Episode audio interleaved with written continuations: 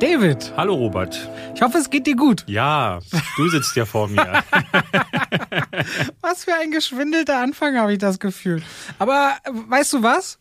Nee. Lass mal heute mit einem Trivia anfangen. Oh, das ist ja mal eine Überraschung. Das ist was ganz Besonderes. Ja. Und zwar, ich kam jetzt die Tage drauf, weil ich habe die Ice Road gesehen. Mhm. Äh, ein, ein, endlich mal Liam Neeson in einem Action-Thriller. Oh, ja. Da hat er mal gezeigt, was er kann. Mann, finde ich gut, dass der sich auch mal neuen Rollen zuwendet. Aber wenn ich immer Liam Neeson sehe, ich denke natürlich unweigerlich an Schindlers Liste. Und bei Dem Schind anderen Actionfilm, in dem er mitgespielt hat. So, jetzt, jetzt wird es wirklich tricky. ich denke immer an Schindlers Liste und ich weiß nicht, was zufällig, die hatten ja vor zwei oder drei Jahren 25-jähriges Jubiläum. Da konnte man den einen Tag im Kino schauen nochmal. Mhm. Und ich hatte mit meiner Frau zusammen im Kino geschaut und diese, weil ich war natürlich viel zu jung, als Schindlers Liste rauskam und diese Atmosphäre war total beängstigend. Alle sind sitzen geblieben, wirklich den ganzen Abspann lang. Und das war wirklich eine einzigartige Atmosphäre, wobei man eigentlich weiß, was auf einen dazukommt. Und dann habe ich mal so ein bisschen wieder zu Schindlers, Liste gelesen und wusste ja auch, dass Steven Spielberg ja in dieser Zeit sehr gestruggelt hat. Das weiß er sicherlich auch. Dass ihm, aber auch vielen Teilen der Crew und der Schauspieler richtig schlecht ging, weil sie immer wieder äh, diese Stimmung haben, die sie in Schindlers Liste aufgegriffen haben, auch teilweise zu Traumata geführt haben. Es gibt ja diese bekannte Szene, wo sie in einer äh, äh im Konzentrationslager in der Dusche gebracht werden, die Häftlinge, und glauben, jetzt wird Gas eingefüllt und dann kommt ja wirklich Wasser aus den Duschköpfen raus. Dabei sind zwei Schauspielerinnen kollabiert, die dann äh, auch nicht wieder ans Set zurück konnten in den nächsten Tagen, nicht drehen konnten. Er hat immer wieder Momente, wenn ans Set ganz frische Swastika aufgesprüht worden sind, wo die Leute immer wieder davon berichtet haben bei den Dreharbeiten, dass es ihnen wirklich durchweg schlecht ging. Und Steven Spielberg hat parallel noch Jurassic Park äh, damals abgenommen vom Set aus und kannte aus den Zeiten von Hook, und das kennst du bestimmt, Robin Williams. Ne? Die kan kannten sich. Und Robin Williams hatte halt ein Gespür dafür, weil er meinte, die sind beste Kumpel und die haben immer auch versucht, Saturday Night Live am Set zu gucken mit der ganzen Crew, um aus diesem ganzen Traurigen rauszukommen. Und Robin Williams hat, er hat das auch zugegeben, man weiß nicht wie oft, aber angeblich jede Woche zur gleichen Zeit Spielberg angerufen. Der hat dann manchmal Lautsprecher angemacht, dass die Leute von der Crew mithören konnten und hat 15 Minuten Stand-up-Comedy gemacht. Während der Dreharbeiten zu Schindlers Liste. Und hat die Gags auch immer so aufgebaut, dass dann der lauteste und wohl der krasseste Witz, wo alle gelacht haben, hat er direkt aufgelegt und die dann einfach mit sich alleine gelassen, um einfach diese Stimmung mal komplett zu brechen. Und soll der zwei, drei, vier, fünf Wochen lang immer wieder angerufen haben und Stand-up gemacht haben für die Crew und für äh, Spielberg selbst bei Schindlers Liste. Soll einige der Gags später auch genommen haben, um sie äh, als Genie in Aladdin für die, ah, okay. für die Stimmvergabe einzubauen. Ich Hast weiß nicht, ob du es wusstest, wahrscheinlich nee, wusste ich nicht. Äh, fand ich eine ganz äh, spannende Geschichte und da muss ich dran denken. Hast du mal ein Stand-up-Programm von dem gesehen? Nee, tatsächlich ich nicht. Ich fand den leider tatsächlich nicht gut, muss ich sagen. Der hat so eine, so eine Brachial-Comedy hat er gemacht, so eine Punchline nach der anderen raushauen. Auch viel Impersonations dann wahrscheinlich. Ja, und aber sehr, äh, ich, ich fand es eher immer sehr kindisch. Also die Sachen, die ich da so gesehen oder auch gehört habe, gibt es auch Audiodinger, die fand ich leider, also wenn ich die heute mir anhöre, überhaupt nicht witzig. So, aber er als Persona natürlich ihm zuzugucken, muss wohl auch eine wahre Freude gewesen sein. Also auf dem Weg, dass ich mich so in Filme verliebt habe, äh, so in der in der Jugend, hat er mit die prägen, also einige der prägendsten Rollen gespielt, wo ich dachte, in diesem Blick und in dieser Art ist so viel drin. Also ich weiß, das erste Mal Club der Toten Dichter war für mich ganz extrem. Jumanji war für mich so als Kind eines der größten Abenteuer und auch so dieses Verrückte von Flabber damals. Also für mich war das so, Robin Williams war für mich immer so der Inbegriff für Familie, aber gleichzeitig auch sehr, sehr beruhig, beruhigende Momente. In, in Good Will Hunting dann auch waren somit so die ersten Filme, die dann auch tiefer gegriffen haben, an die ich mhm. mich so erinnere. Also immer ganz, ganz toll an der Stelle und das wollte ich mal zusammenbringen. Und damit herzlich willkommen zu zwei wie Pech und Schwafel. Inzwischen zum 32. Mal äh, schwafeln wir uns hier zusammen. David und ich sehen uns dreimal diese Woche. Also hoffen wir, dass wir nächste Woche noch eine Podcast-Folge haben und das nicht zu viel Wieso für uns sehen wir uns dreimal? Na, wir nehmen heute auf, morgen gucken wir Dune und Sonntag ist Social Movie Night zu ah, Dune. Ja, wir ja, sehen stimmt. uns dreimal. Oder hast du vor, bei einem der Sachen nicht zu erscheinen? Ach, Dann sag's mir vorher. Social Movie Night, was soll ich da? Nee. Gut. Dann gemacht, macht das mal alleine. Okay, ja. dann haben wir wenigstens auch gute, gute Stimmung. Genau. Was hast du erzählt? Wir haben 10.000 Anfragen bekommen für die Social Media Night? Ich glaube 5.000. Ja, nee. Gestern, stand gestern oder vorgestern. Also es sind auf jeden Fall mehrere tausend. Ja, obwohl es ja ein regionales Event ist und wir noch Corona haben und die Verlosung, die laufen ja auch noch. Aber das ist wirklich beeindruckend. Klar, großer Film und dann kommen wir zurück mit so einer Reihe. Dann bist du mit Gastgeber. Was will man natürlich mehr? Was will man mehr? Nee, ist schön. Also man merkt auch, die, die, die Euphorie ist äh, auch auf allen Plattformen, wo ich das gepostet habe, mal bei dir gesehen habe, bis groß. Also außer dass natürlich immer Leute sagen, warum kommt ihr nicht nach St. Pölten oder nach sonst wohin? Ist geplant. Außerdem freuen sie sich ganz doll und ich drücke auch all die Daumen, aber bei, bei fünf oder nachher 8000 Bewerbungen 120 Leute gewinnen, naja, dass die Gewinnchance unter zwei Prozent. Leider, ist so. Was ich in meinem Video gar nicht sagen konnte, eine Fotowand wird es geben, aber können wir überhaupt Fotos machen? Das ehrlich gesagt weiß ich das auch noch nicht exakt, wie das ablaufen wird. Aha. Wir werden das dann irgendwie, also ich weiß bestimmt, wo das stehen wird, äh, wie das funktioniert, oder ob die Leute sich nur selbst zu zweit fotografieren als Erinnerung. Ich weiß es auch nicht. Wir machen ja nicht wenige, so, ne? So nach dem Motto, wir waren da. Du kannst ja die Fotowand mit nach Hause nehmen, David. Dann hast, kannst du ja ans Zimmer stellen. Mhm. Wir haben ein paar Filme, die wir schon ein bisschen länger, also Saw habe ich schon ein bisschen länger gesehen und ich hatte die Kritik bei mir bei Letterboxd auch schon eine ganze Weile. Jetzt mich dann doch entschieden, auf YouTube noch einen zu machen. Du hast auch irgendwie was gemacht und ähm, es war sehr interessant zu lesen, bei mir auch viel in den Kommentaren, dass Saw ist schon beim neunten Teil, also das haben viele gar nicht mitbekommen.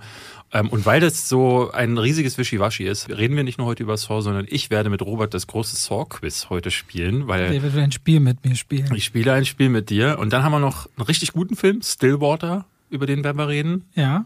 Ich muss kurz noch unbedingt über After Love reden. Und du, glaube ich, auch, das, um das zu komplettieren, weil ich habe noch viele Anfragen bekommen über den neuen James Wan-Film Malignant, Malignant, Malignant. Malignant. ähm, äh, ja. Den hat David dann tatsächlich gesehen, dass wir das wenigstens so zum Komplettieren beides mal drin haben, weil äh, das äh, schon durchaus relevant war. Und dann gibt's heute die große Herbst-Winter-Vorschau. Da werden wir mit euch mal durchgehen, was ist wichtig in den nächsten Monaten, was müsst ihr auf dem Schirm haben, mhm. beziehungsweise was kriegt ihr dann wieder gekäut hier bei zwei wie Pech und Schwafel von uns beiden. oder? Wieder gekäut? Gekaut?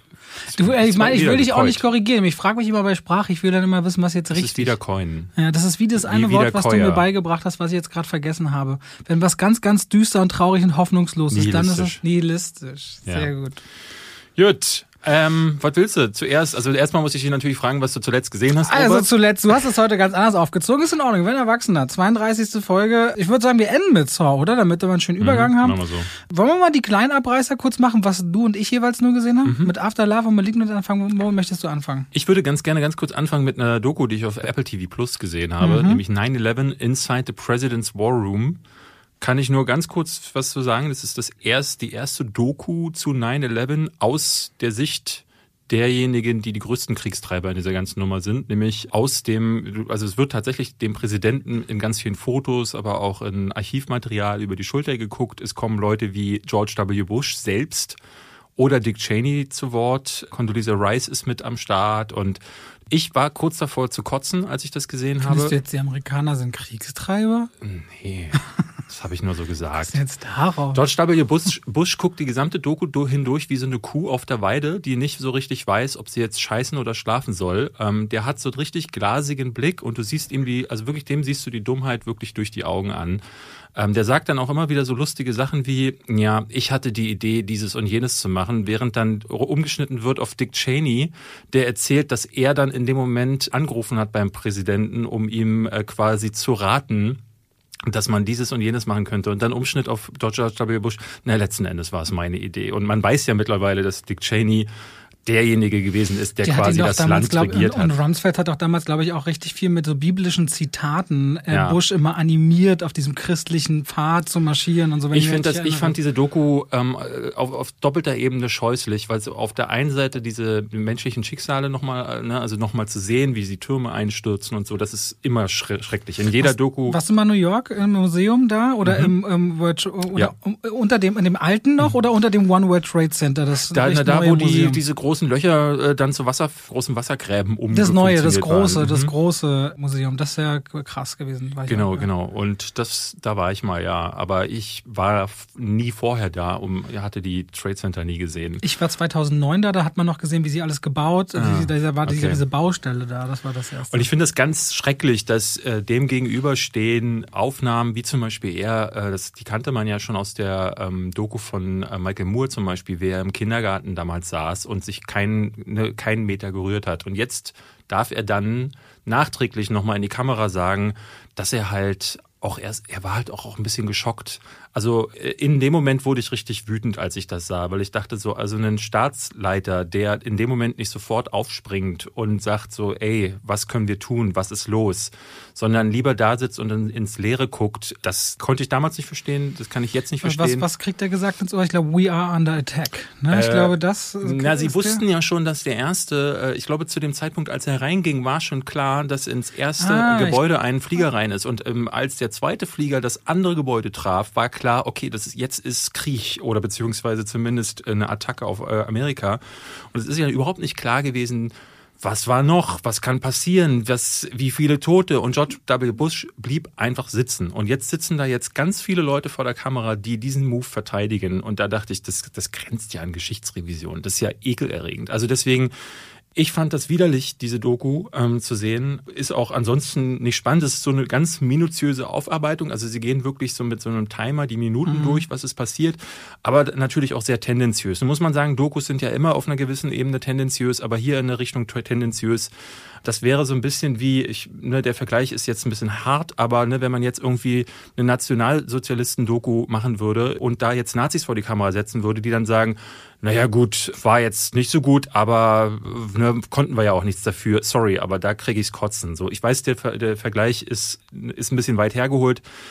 Aber so ungefähr habe ich mich gefühlt dabei. Deswegen ganz ekelerregendes Ding. Und was ich noch schlimmer finde, ist, dass Apple TV Plus das jetzt raushaut. Also jetzt, wo in Afghanistan gerade die Afghanistan-Krise ist. Ja, sie machen das halt jetzt zum 9-11. Ja, aber trotzdem, also da dieses nicht vorhandene Feingefühl äh, zu besitzen, zu sagen, ey, jetzt können wir das rausbringen boah, schämt euch, wirklich schämt euch bis, bis ins Mark. Ich fand das ganz schrecklich. Zu 9-11 gibt's ganz viele Dokus. Und mhm. äh, ne, also äh, da muss man sich nicht eine dieser Verschwörungstheorie-Dinge angucken, sondern es gibt mehrere Aufarbeitungen, die wirklich ins Markt gehen, die Informationsgehalt haben und trotzdem gut aufarbeiten.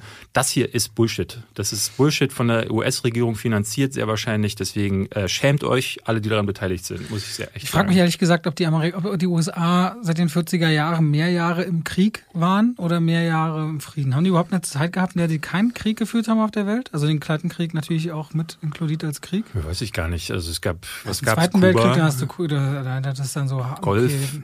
Dann hast du Korea und Vietnam, ja. du hast äh, natürlich den Zweiten Weltkrieg, dann hast du den ganzen Kalten Krieg hinten dran, dann hast du Irakkrieg, dann Na jetzt, jetzt grad, Afghanistan, jetzt seit, sind sie nicht im Krieg. Afghanistan seit 20 Jahren äh, gewesen. Gefühlt sind sie gerade im Krieg mit sich selbst und das ist vielleicht noch der, der, okay. der schlimmste, den sie führen müssen. Aber ja, also das, das war eine kleine Sache, die ich geguckt habe. Ähm, musste ich tatsächlich irgendwann abbrechen, weil ich nicht mehr ausgehalten habe. Ich gehe mal ins ganz Seichte rüber, mal absolute äh, Kontrastprogramm After Love. Mhm. Sagte die Reihe was? Die After-Reihe? After Truth und After Passion gab es schon, oder? Es gab After Passion, After Truth, dann also kam die Wahrheit raus am Ende von ich After dachte, Passion. Ich dachte, ist ein Porno, After Passion. Das klingt auf Fifty Shades of Grey war doch eine Fanfiction of Twilight.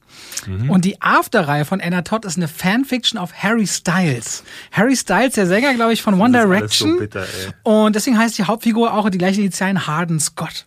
Und es geht um Harden und es geht um äh, Tessa, die sich unglaublich äh, verlieben und hassen. Und am Anfang ist es alles eine Wette, ob er sie rumkriegen kann. Das kriegt sie raus dann in After Passion. Dann kommt der erste Teil ist wirklich richtiger Kinderkram. Im zweiten Teil haben sie gesagt, okay, machen das mal erotischer. Und ab da wurde auch richtig rumge vor der Kamera. Und das wurde auch wirklich also eine viel bessere Nummer. Mittelschlecht nur noch. Die erste war Katastrophe, die zweite war mittelschlecht.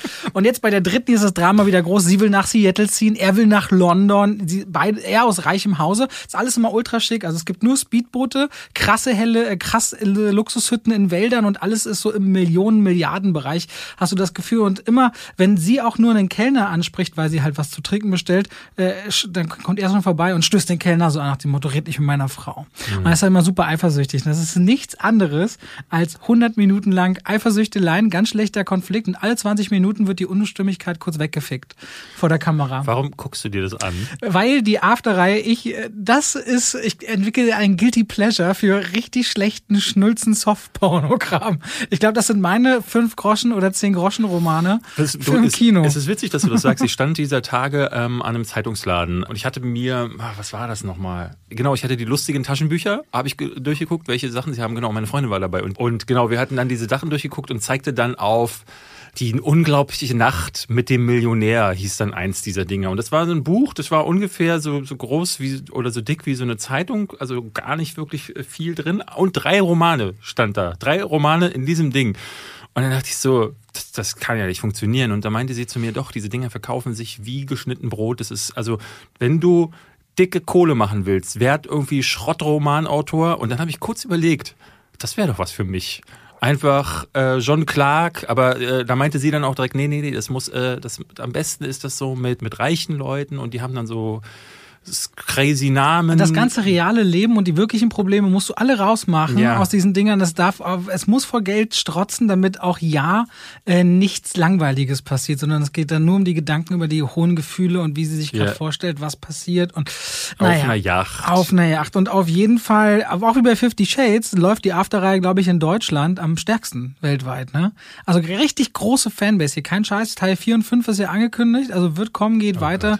Das Ding läuft. Die Afterreihe, David. Kannst du dir mal angucken, wenn du Zeit hast. Die After-Reihe klingt einfach so schön. ja, so heißt es halt. Ich habe mal Leinen geguckt und leider wird's jetzt nicht viel besser. Das ist der neue Film von James Wan, den er jetzt durch äh, äh, zwischen den, die, die letzten produzierten die 150. Sequel von Conjuring und äh, Insidious hat er dann äh, ja Aquaman gemacht, dreht gerade, glaube ich, auch den zweiten. Da ist jetzt das erste Bild zum, zur neuen Rüstung von Aquaman rausgekommen. Und dazwischen hat er irgendwie mit dem Geld, was er sich da zusammenverdient hat bei Aquaman 1, hat er sich jetzt Malignant zusammengesponnen. Ähm, seine neue große Horrorvision, die so ein Horror war, dass ich wirklich es kaum ertragen habe. Da ist was diesmal passiert, was ich, was ist, glaube ich, ein First gewesen in meiner Karriere. Ich war in der Pressevorführung und fand die so schlimm, dass ich nach 45 Minuten gegangen bin. Also wirklich richtig, richtig ätzend. Ähm, in diesen 45 Minuten ist das ähm, allerdümmstes Horrorkino. Gleich der Anfang beginnt ganz, ganz stümperhaft und auch danach ist das so ein, so ein dieses typische ne, Geisterhaus und das aus untersetzten äh, Kameraperspektiven. Also Kamera äh, fährt so langsam über den Boden an das gruselig ausgeleuchtete Haus heran als Establishing Shot und dann schneidet man rein, wie sie dann wieder im Dunkeln sitzt und nach dem Licht tappt und dann plötzlich huscht hinten ein Schatten durch. Das ist wahnsinnig dümmlich. Ist nicht erschrocken?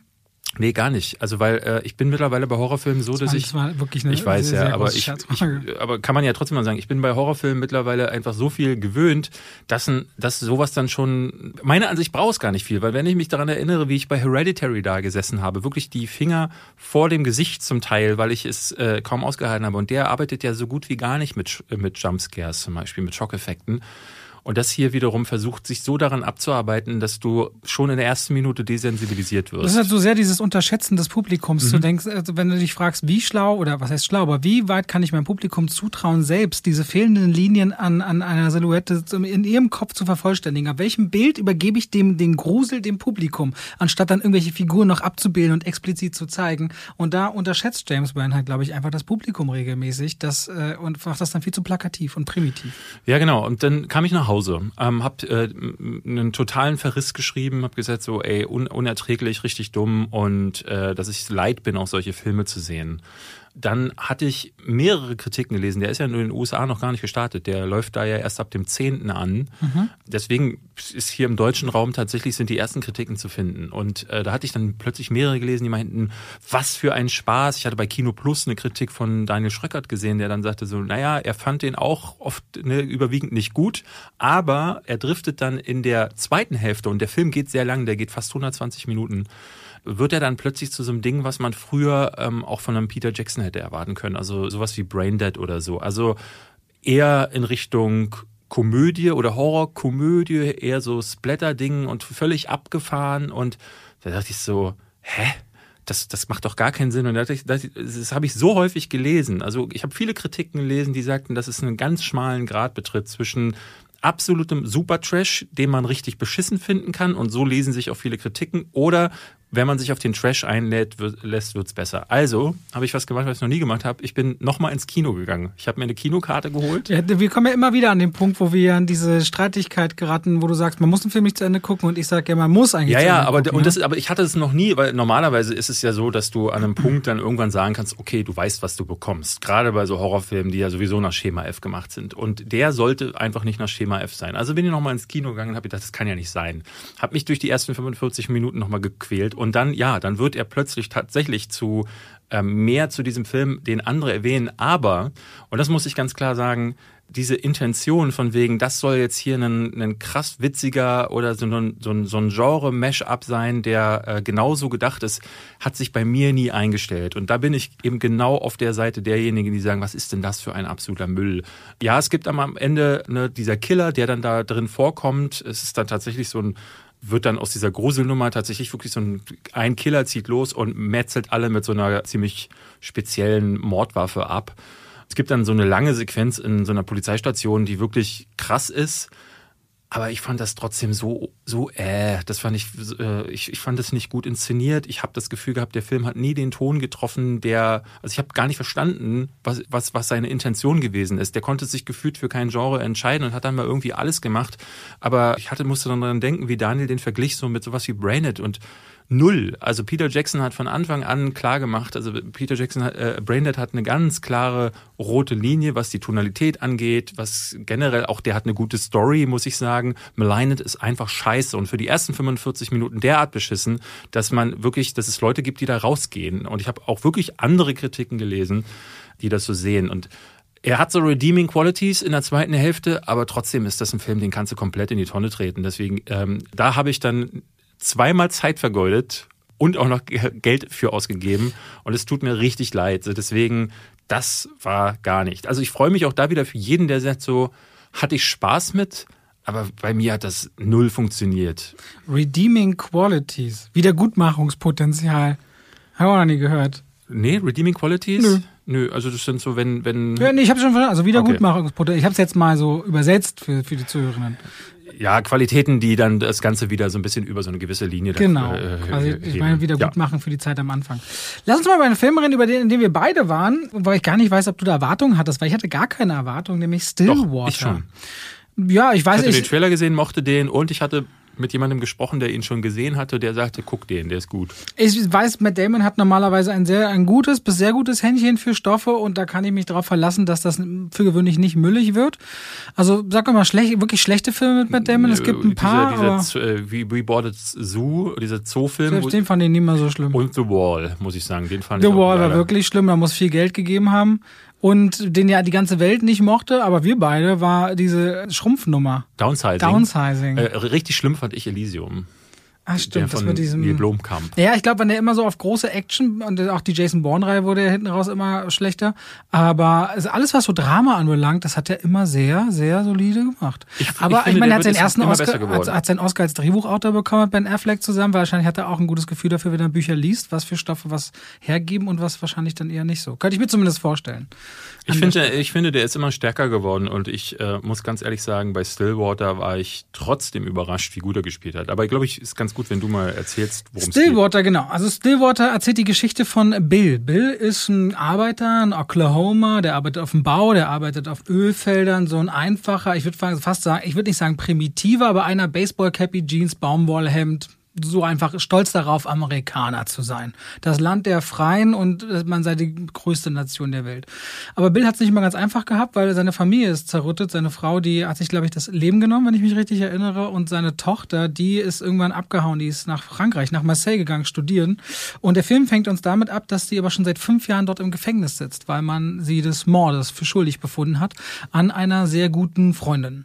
Und Bill versucht, das bisschen Geld, was er hat, zusammenzukratzen, nach Frankreich zu gehen, obwohl er weder Französisch spricht, noch das Justizsystem dort kennt, versucht seine Tochter zu besuchen, nächtigt in irgendwelchen heruntergekommenen Hotels und versucht alles, was irgendwie möglich ist, diesen Fall voranzubringen oder neu aufzurollen oder neuen Hinweisen nachzugehen. Und das, obwohl seine Tochter das gar nicht so wirklich möchte und trifft aber auf Virginie, eine junge Frau und alleinerziehende Mutter. Und diese Bekanntschaft wird ihm ganz neue Möglichkeiten geben und vor allem auch eine ganz außergewöhnliche Freundschaft und Unterstützung sein. Und ja, dann driften wir in diese Welt, in der zwei Kulturen, die unterschiedlicher kaum sein könnten, aufeinandertreffen, in der die Arroganz äh, eines Amerikaners auch sehr entlarvt wird, wie ich finde, und gleichzeitig eine ganz wundervolle Freundschaft entsteht, eine ganz besondere Vater-Tochter-Bindung, bei der ich glaube von Sekunde eins an, dass die Vater und Tochter sind, dass die aber ein unglaubliches Problem haben, aufeinander zuzugehen, weil vor allem sie mit ihrem Vater nichts anfangen kann und dann nach und nach sich daraus so eine Geschichte entspinnt über, und ich will ja gar nicht zu weit vorgreifen, aber eben über Zusammenhalt, über äh, Überwindung von Konflikten und immer wieder auch so ein ganz trauriger Look auf jemanden, der kämpft und kämpft und kämpft und immer wieder am Boden liegt, weil diese Figur des Bill, der, dem habe ich unglaublich mitgefühlt und mitgespürt, wie er im Grunde einfach nur dafür kämpft, dass seine Tochter nicht die gleichen Fehler macht wie er, weil er selbst genug Mist im Leben erlebt hat und auch sein letztes Hemd geben würde. Und dem dabei zuzugucken, hat immer in seinem Blick eine ganz große Traurigkeit, aber auch Verbundenheit, weil diese Frau, die er kennenlernt und die kleine Tochter sind wie so eine Ersatzfamilie. Und da gibt's ganz viele schöne Momente. Also der, der, der Film schafft es mit einer sehr dichten Atmosphäre und Ruhe, eigentlich wie sich ein europäischer Film mit, mit Damon anzufühlen und nicht wie ein amerikanischer Film, der in Europa gedreht wurde. Ja, basiert ja so lose, kann man sagen, wobei lose ist fast schon so understated. Der Amanda Knox-Fall, falls du den auch kennst. Gibt, Hat sich auf Twitter dazu auch geäußert zu Stillwater. Ja, glaube ich, sie, sie ist nicht, nicht begeistert von, von der Message des Films. Ähm, was sie da sagt, sollte man am besten ignorieren, weil das spoilert so ein bisschen das Ende von Stillwater. Deswegen äh, solltet ihr jetzt nicht gucken, was sie gesagt hat. Äh, nichtsdestotrotz, äh, es schließt dann so ein bisschen an. Amanda Knox kann man sich eine Doku, glaube ich, auch auf Netflix angucken. Ich glaube, die Mädchen mit den blauen mit den Augen blauen oder Augen, irgendwie sowas. So, genau, Killer das, ne? with the Blue Eyes oder irgendwie sowas. Mhm. Und da geht es ja darum, dass sie ne, dieselbe Story, ich, ich, weiß gar nicht, wo das war, auf jeden Fall auch Mordfall und dann gab es eine weitere Person, von die, die niemand kennt es gab irgendwie noch zusätzliches Blut am Tatort, aber es konnte niemand nachgewiesen werden und dementsprechend ist sie in den Knast gegangen und dann aber irgendwann wieder freigekommen. Ich muss sagen, ich fand mehrere Dinge spannend. Ich fand es interessant, wie Tom McCarthy, der ja vorher Spotlight gemacht hat, diese ja, Recherchearbeit quasi ein bisschen inszeniert. Das hat er ja bei Spotlight schon ziemlich gut gemacht. Spotlight ist ja auch ein Film, der eigentlich nicht viel mehr macht, als Journalisten dabei zu zeigen, wie sie ihre Arbeit machen. Damals ging es um den, um den die sexuellen Übergriffe genau, aus der christlichen Kirche. Kirche. Und dabei dröselt sich so langsam dieser Fall auf und es kommen Details ans Licht und das funktioniert trotzdem wahnsinnig spannend. Es gibt keine typischen Sachen, die normalerweise dann in Thrillern passieren müssen, wo dann ein Twist passiert und dann kommt jetzt hier noch jemand rein und dann ist eine Action-Verfolgungsjagd und das gibt es in Stillwater alles nicht, sondern Matt Damon spielt wahnsinnig zurückhaltend, wie ich finde, richtig, richtig reduziert ähm, diesen Amerikaner, der nie gelernt hat, mit seinen Gefühlen in irgendeiner Form umzugehen, die überhaupt auch zu äußern. Das merkst du vor allen Dingen in diesem Zusammenspiel mit Virginie, aber auch mit seiner Tochter. Ne, die sagen sich einfach nichts. Ganz vieles findet unter der Oberfläche statt und ich fand es interessant, bis faszinierend, Matt Damon dabei in die Augen zu gucken, weil der ganz auf seiner Oberfläche passiert so, so, so eine Oberflächenspannung. Im Gesicht merkst du, tut sich ganz viel, aber nicht genug und aber in den Augen äh, sehr viel, aber er sagt dabei gar nichts. Und das fand ich äh, richtig krass, diese, diese Verzweiflung und diese äh, ähm, auch so diese, dieses Leid, was er selber über die Jahre erfahren hat. Das ist erstmal das eine gewesen. Dann fand ich es total spannend, wie, will gar nicht sagen Konflikt, aber so dieser das ist ja fast so eine Fish out of water Story gewesen. Er als Amerikaner kommt nach Europa und versteht diese ganzen Traditionen nicht. Und der Film macht das zum Teil auf sehr clevere, ähm, zurückhaltende Art und Weise, indem ne, er geht mit Virginie, also der Mutter äh, eines anderen Kindes, die, die er kennenlernt, die ihm dann auch viel hilft, geht er essen und er bestellt erstmal eine große Cola und sie sitzt da mit einem Wein und dabei, damit stoßen sie dann beide an und er sieht halt wirklich immer aus wie so ein Hillbilly und sie ist halt eine wohlgekleidete Europäerin so und sie aber auch Schauspielerin vom Theater und immer mit so luftigem Kleid genau so.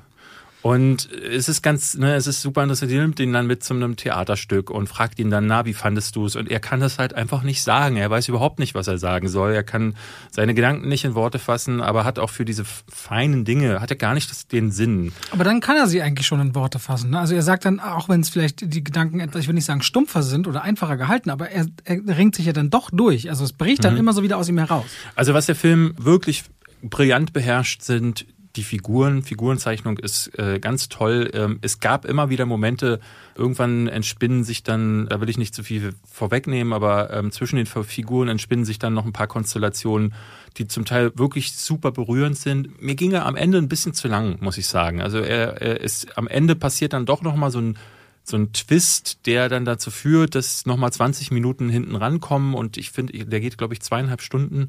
Da merkte ich so in der letzten halben Stunde, oh, eigentlich hätte ich gerne früher ein bisschen Schluss gemacht. Auch weil das Schicksal der Figuren dann auch nochmal so Twists und Turns nimmt, von denen ich mir wirklich gedacht hätte, ach, ich hätte es mir lieber anders gewünscht. Wobei so. ich die letzten beiden Sätze, die gesprochen werden, ja. in dem Film großartig Ja, der, der letzte großartig. Satz ist der absolute Hammer. Also da hat es mich raus in den Schuhen gehauen. Ja, ja, ja, ja. Und das macht er auch wieder so großartig. Deswegen ähm, fantastisch gespielt, fantastisch geschrieben, tolles Pacing, trotz der zweieinhalb Stunden. Ich habe viele Kritiken gelesen, wo Leute gesagt haben, ich bin fast weggepennt. Fand ich überhaupt nicht, weil, wie gesagt, Tom McCarthy einfach dieses ähm, der hat einen guten Flow, äh, um Dinge zu erzählen, die eigentlich gar nicht so spannend sind. Wo hast du denn diese Kritiken gelesen? Also, äh, weil du hast ganz oft bei so, fällt es immer wieder auf, wenn Stoffe amerikakritisch sind, dass gerade die amerikanischen Journalisten verhältnismäßig oft eine Diskrepanz entsteht zu dem, was ich so aus von euro europäischen. Ich lese eigentlich fast nur noch auf Letterboxd. Also auf Letterboxd kann man ja äh, gucken, was schreiben andere. Und da sind viele Influencer dabei, viele Journalisten, aber halt auch ganz normale Kinogänger. Mhm. Und da sind so, äh, wenn du darauf klickst auf die Kritiken, sind meistens die meist gelikten, die, die dir als erstes angezeigt werden. Ähm, und das sind immer große, ausführliche, wirklich auch super geschriebene Kritiken zum Teil. Und die ergeben für mich eine schöne Schnittmenge, mhm. wie denn das Publikum und das dann nicht nur aus Kritikern besteht, wie gesagt, einen Film gefunden hat. Und da habe ich halt häufig gelesen, so, mh, hm, nee, war mir zu lang aber eigentlich finde ich, das ist die große Stärke von Tom McCarthy, dass der solche Sachen, solche banalen Dinge wie Matt Damon geht zum Amt, ähm, wird trotzdem so schön äh, erzählt, so, so temporeich und ihm zu folgen dabei auch. Also er ist wirklich auch die das Gewicht, das dieses ganze Ding am, am Laufen hält. Und das mag ich sehr an Stillwater. Also Stillwater hat mich auch so ein bisschen, äh, oder zeigt mir das, ich habe das Gefühl, je älter ich werde, dass Drama für mich mein Lieblingsgenre wird. Es hat, war für mich immer nicht so klar verortbar, wo ist das, aber ich merke immer mehr, dass ein gutes Drama ist das, was mich am längsten halten wird, fernab von allen Genres. Ja, ne, mir wurde neulich wieder äh, vorgestellt, ich hätte einen schwulen äh, Filmgeschmack. Die Filme, die ich vorschlagen wäre, wär, würden alle, wären alle gay, hatte neulich wieder einer geschrieben. Das, das ist wahrscheinlich seine Art zu sagen, wo, wo sind jetzt hier die Marvel-Filme und die Actionfilme? Wahrscheinlich seine Art, äh, damit nicht umgehen zu können, ja, ja. Wie, er, wie, wie, wie die Person mit Männern oder gleichgeschlechtlichen äh, Leuten im eigenen Leben Ja, ne, dass das absurd ist, brauchen wir uns gar nicht drüber unterhalten. Aber es ist sehr interessant, dass sowas dann aufkommt, ne? dass wenn du ein paar Dramen in deiner äh, besten Liste hast. Aber das hat sich bei mir natürlich auch gewandelt über die Jahre. Ne? Da ist auch immer mal wieder ein Science-Fiction-Film drin oder mal ein Animationsfilm. Aber ich merke dann auch, dass äh, dieses Jahr, also in meiner Liste ist Stillwater jetzt drin, The Father neu dazugekommen, den konnte ich endlich nachholen. Ich habe da schon viele Dramen, aber es ist auch mal sowas wie Quiet Place 2 oder sowas wie Love and Monsters. Es muss mich halt unterhalten. Und bei Stillwater fand ich, das ist halt Kino, was du nicht die ganze Zeit um die Ohren ge geworfen bekommst. Ja. Ne? Also selbst wenn ich jetzt sage, Shang-Chi hat mir gefallen, Shang-Chi hat mir gefallen, gemessen an den Maßstäben von Marvel. Wenn ich da einen Stillwater oder so dagegen halte, das kann nicht mal annähernd irgendwie mithalten. Übrigens, dazu muss man sagen, ganz schöne Zahlen. Ne? 90 Millionen über Labor Day-Wochenende hat Shang-Chi eingespielt in den USA. Das ist trotz. Pandemie eine starke Zahl. In Deutschland, glaube ich, so 160.000 Kinogänger. Das ist nicht so viel, aber ich merke hierzulande, dass die Leute Shang-Chi denken, was ist das denn überhaupt? Nicht einherkriegen, dass das zu Marvel gehört. Hast du mal gucken können, wie viel äh, Sky Sharks? Ich habe dir das doch geschickt, glaube ich, oder? Naja, aber das Publikum weiß es ja also, nicht. Ja, ich habe es herausfinden können, weil mich das tatsächlich mal interessiert hat. Ich habe auf allen einschlägigen Seiten, wo man Kinocharts gucken kann, äh, versucht herauszufinden, wie es darum steht, habe aber nirgendwo einen Bericht dazu gefunden, weil es anscheinend dann dementsprechend so weit unten in der Liste sein muss. Und ich meine, es ist irgendwie sowas am Startwochenende waren das oder bis jetzt irgendwie 1700 oder 1900 Leute. Vielleicht hat er jetzt zwei oder 3000 Leute haben vielleicht Sky Sharks gesehen. Ich habe es jetzt nicht direkt äh, hier parat, aber wenig, wenig, wenig tatsächlich. Hat, unsere, hat unsere Promo doch nichts genutzt. Nee. ich habe so Nachrichten bekommen wie wir boykottieren diesen Film und unsere Hilfe ist euch sicher und darum ging es uns äh, definitiv nicht. Das muss man klar sagen. Ja, ist aber nett, wenn Leute sich zumindest das Gefühl haben, sie wollen sich solidarisieren, aber das war ja, ich will dieses Thema eigentlich nicht immer schon wieder aufgreifen. Ja, ja. Es war erwartbar. Ey, der Film hat so viel Besucher, wie er gut ist, aus meiner Sicht und damit ist okay. Ja. Gut. Pass mal auf. Ähm, Aber warte, ich habe übrigens heute noch, die, ich habe letztens tatsächlich nochmal geguckt und habe mal die Kritik von Pöni dazu gelesen. Der ehemalige Sat1-Kritiker. Ja. Und das, das ist ja, das ist mal im Vergleich zu mir kaputt machen. Ja? Wo, wo schreibt denn der jetzt? Ich habe da irgendwie so einen Blog oder so eine Website gesehen und da habe ich das gelesen. Ich fand ihn ja bei Sat1 schon ganz schrecklich. Ich weiß nicht, kann der überhaupt Kritiken verfassen? Weil bei Sat1 ist der im Grunde nur wie so ein Gnom auf, äh, auf und ab Wir, wir sehen ihn immer noch bei PV regelmäßig. Vielleicht ist das sein Stil. Es gab nicht wenige Leute, die es gern gehört haben. Ich will, lass sie doch alle machen. Naja, ich würde halt gerne wissen, was er dann da gesagt hat. Vielleicht, ich will's Ach so, jetzt, nee, er hat, er hat, ich, ich, soll ich, ich, soll ich das raussuchen und vorlesen? Ja, mach mal bitte. Okay, warum kommt jetzt immer wieder diese Sky Sharks Nummer? Ich, okay, pass auf, hier. Ich habe es nämlich, der schrieb Ende August, habe ich festgestellt. Geht aber schnell. Es entstehen Filme, gleich es gibt Filme, die sind nicht nur eine Zumutung, sondern ekelhaft grottig, wie aktuell Sky Sharks. Entstanden als Crowdfunding-Projekt, als Menschenmengenfinanzierung. Man sammelt Money bei Interessenten, um mit dem hereingeholten Geld, genannt auch Schwarmfinanzierung, Gruppenfinanzierung, dann einen Film herzustellen. Wie diesen, Trash Mist. Himmelshaie mit animierten und echten Akteuren wie fliegende Haie, Nazi-Gesocks und Zombie-Mischmasch und Tote, die das Kommando übernehmen, um für, Heli äh, um für Hektoliter von Blutfontänen für hunderte abgeschlagene Köpfe und bescheuerte Fickeinlagen zu sorgen. Auch gerne umgekehrt. Soll witzig sein, ist aber nur saudämlich, blöde, primitiv, dusselig, während schließlich Duff zum Tanz den Adolf Hitler bzw. Tanz den Mussolini rockig einlädt. Soll lustig sein, klingt aber scheiße, ist es auch, wie fast alles hier. 102 Minuten fürchterliches, ungenießbares, entsetzliches, dämliches Afterfilm-Brechreiz-Schäf. Gott, ist, was ist das denn für ein Das Scheiß? steht auf pönack.de. Habe ich zufällig gefunden.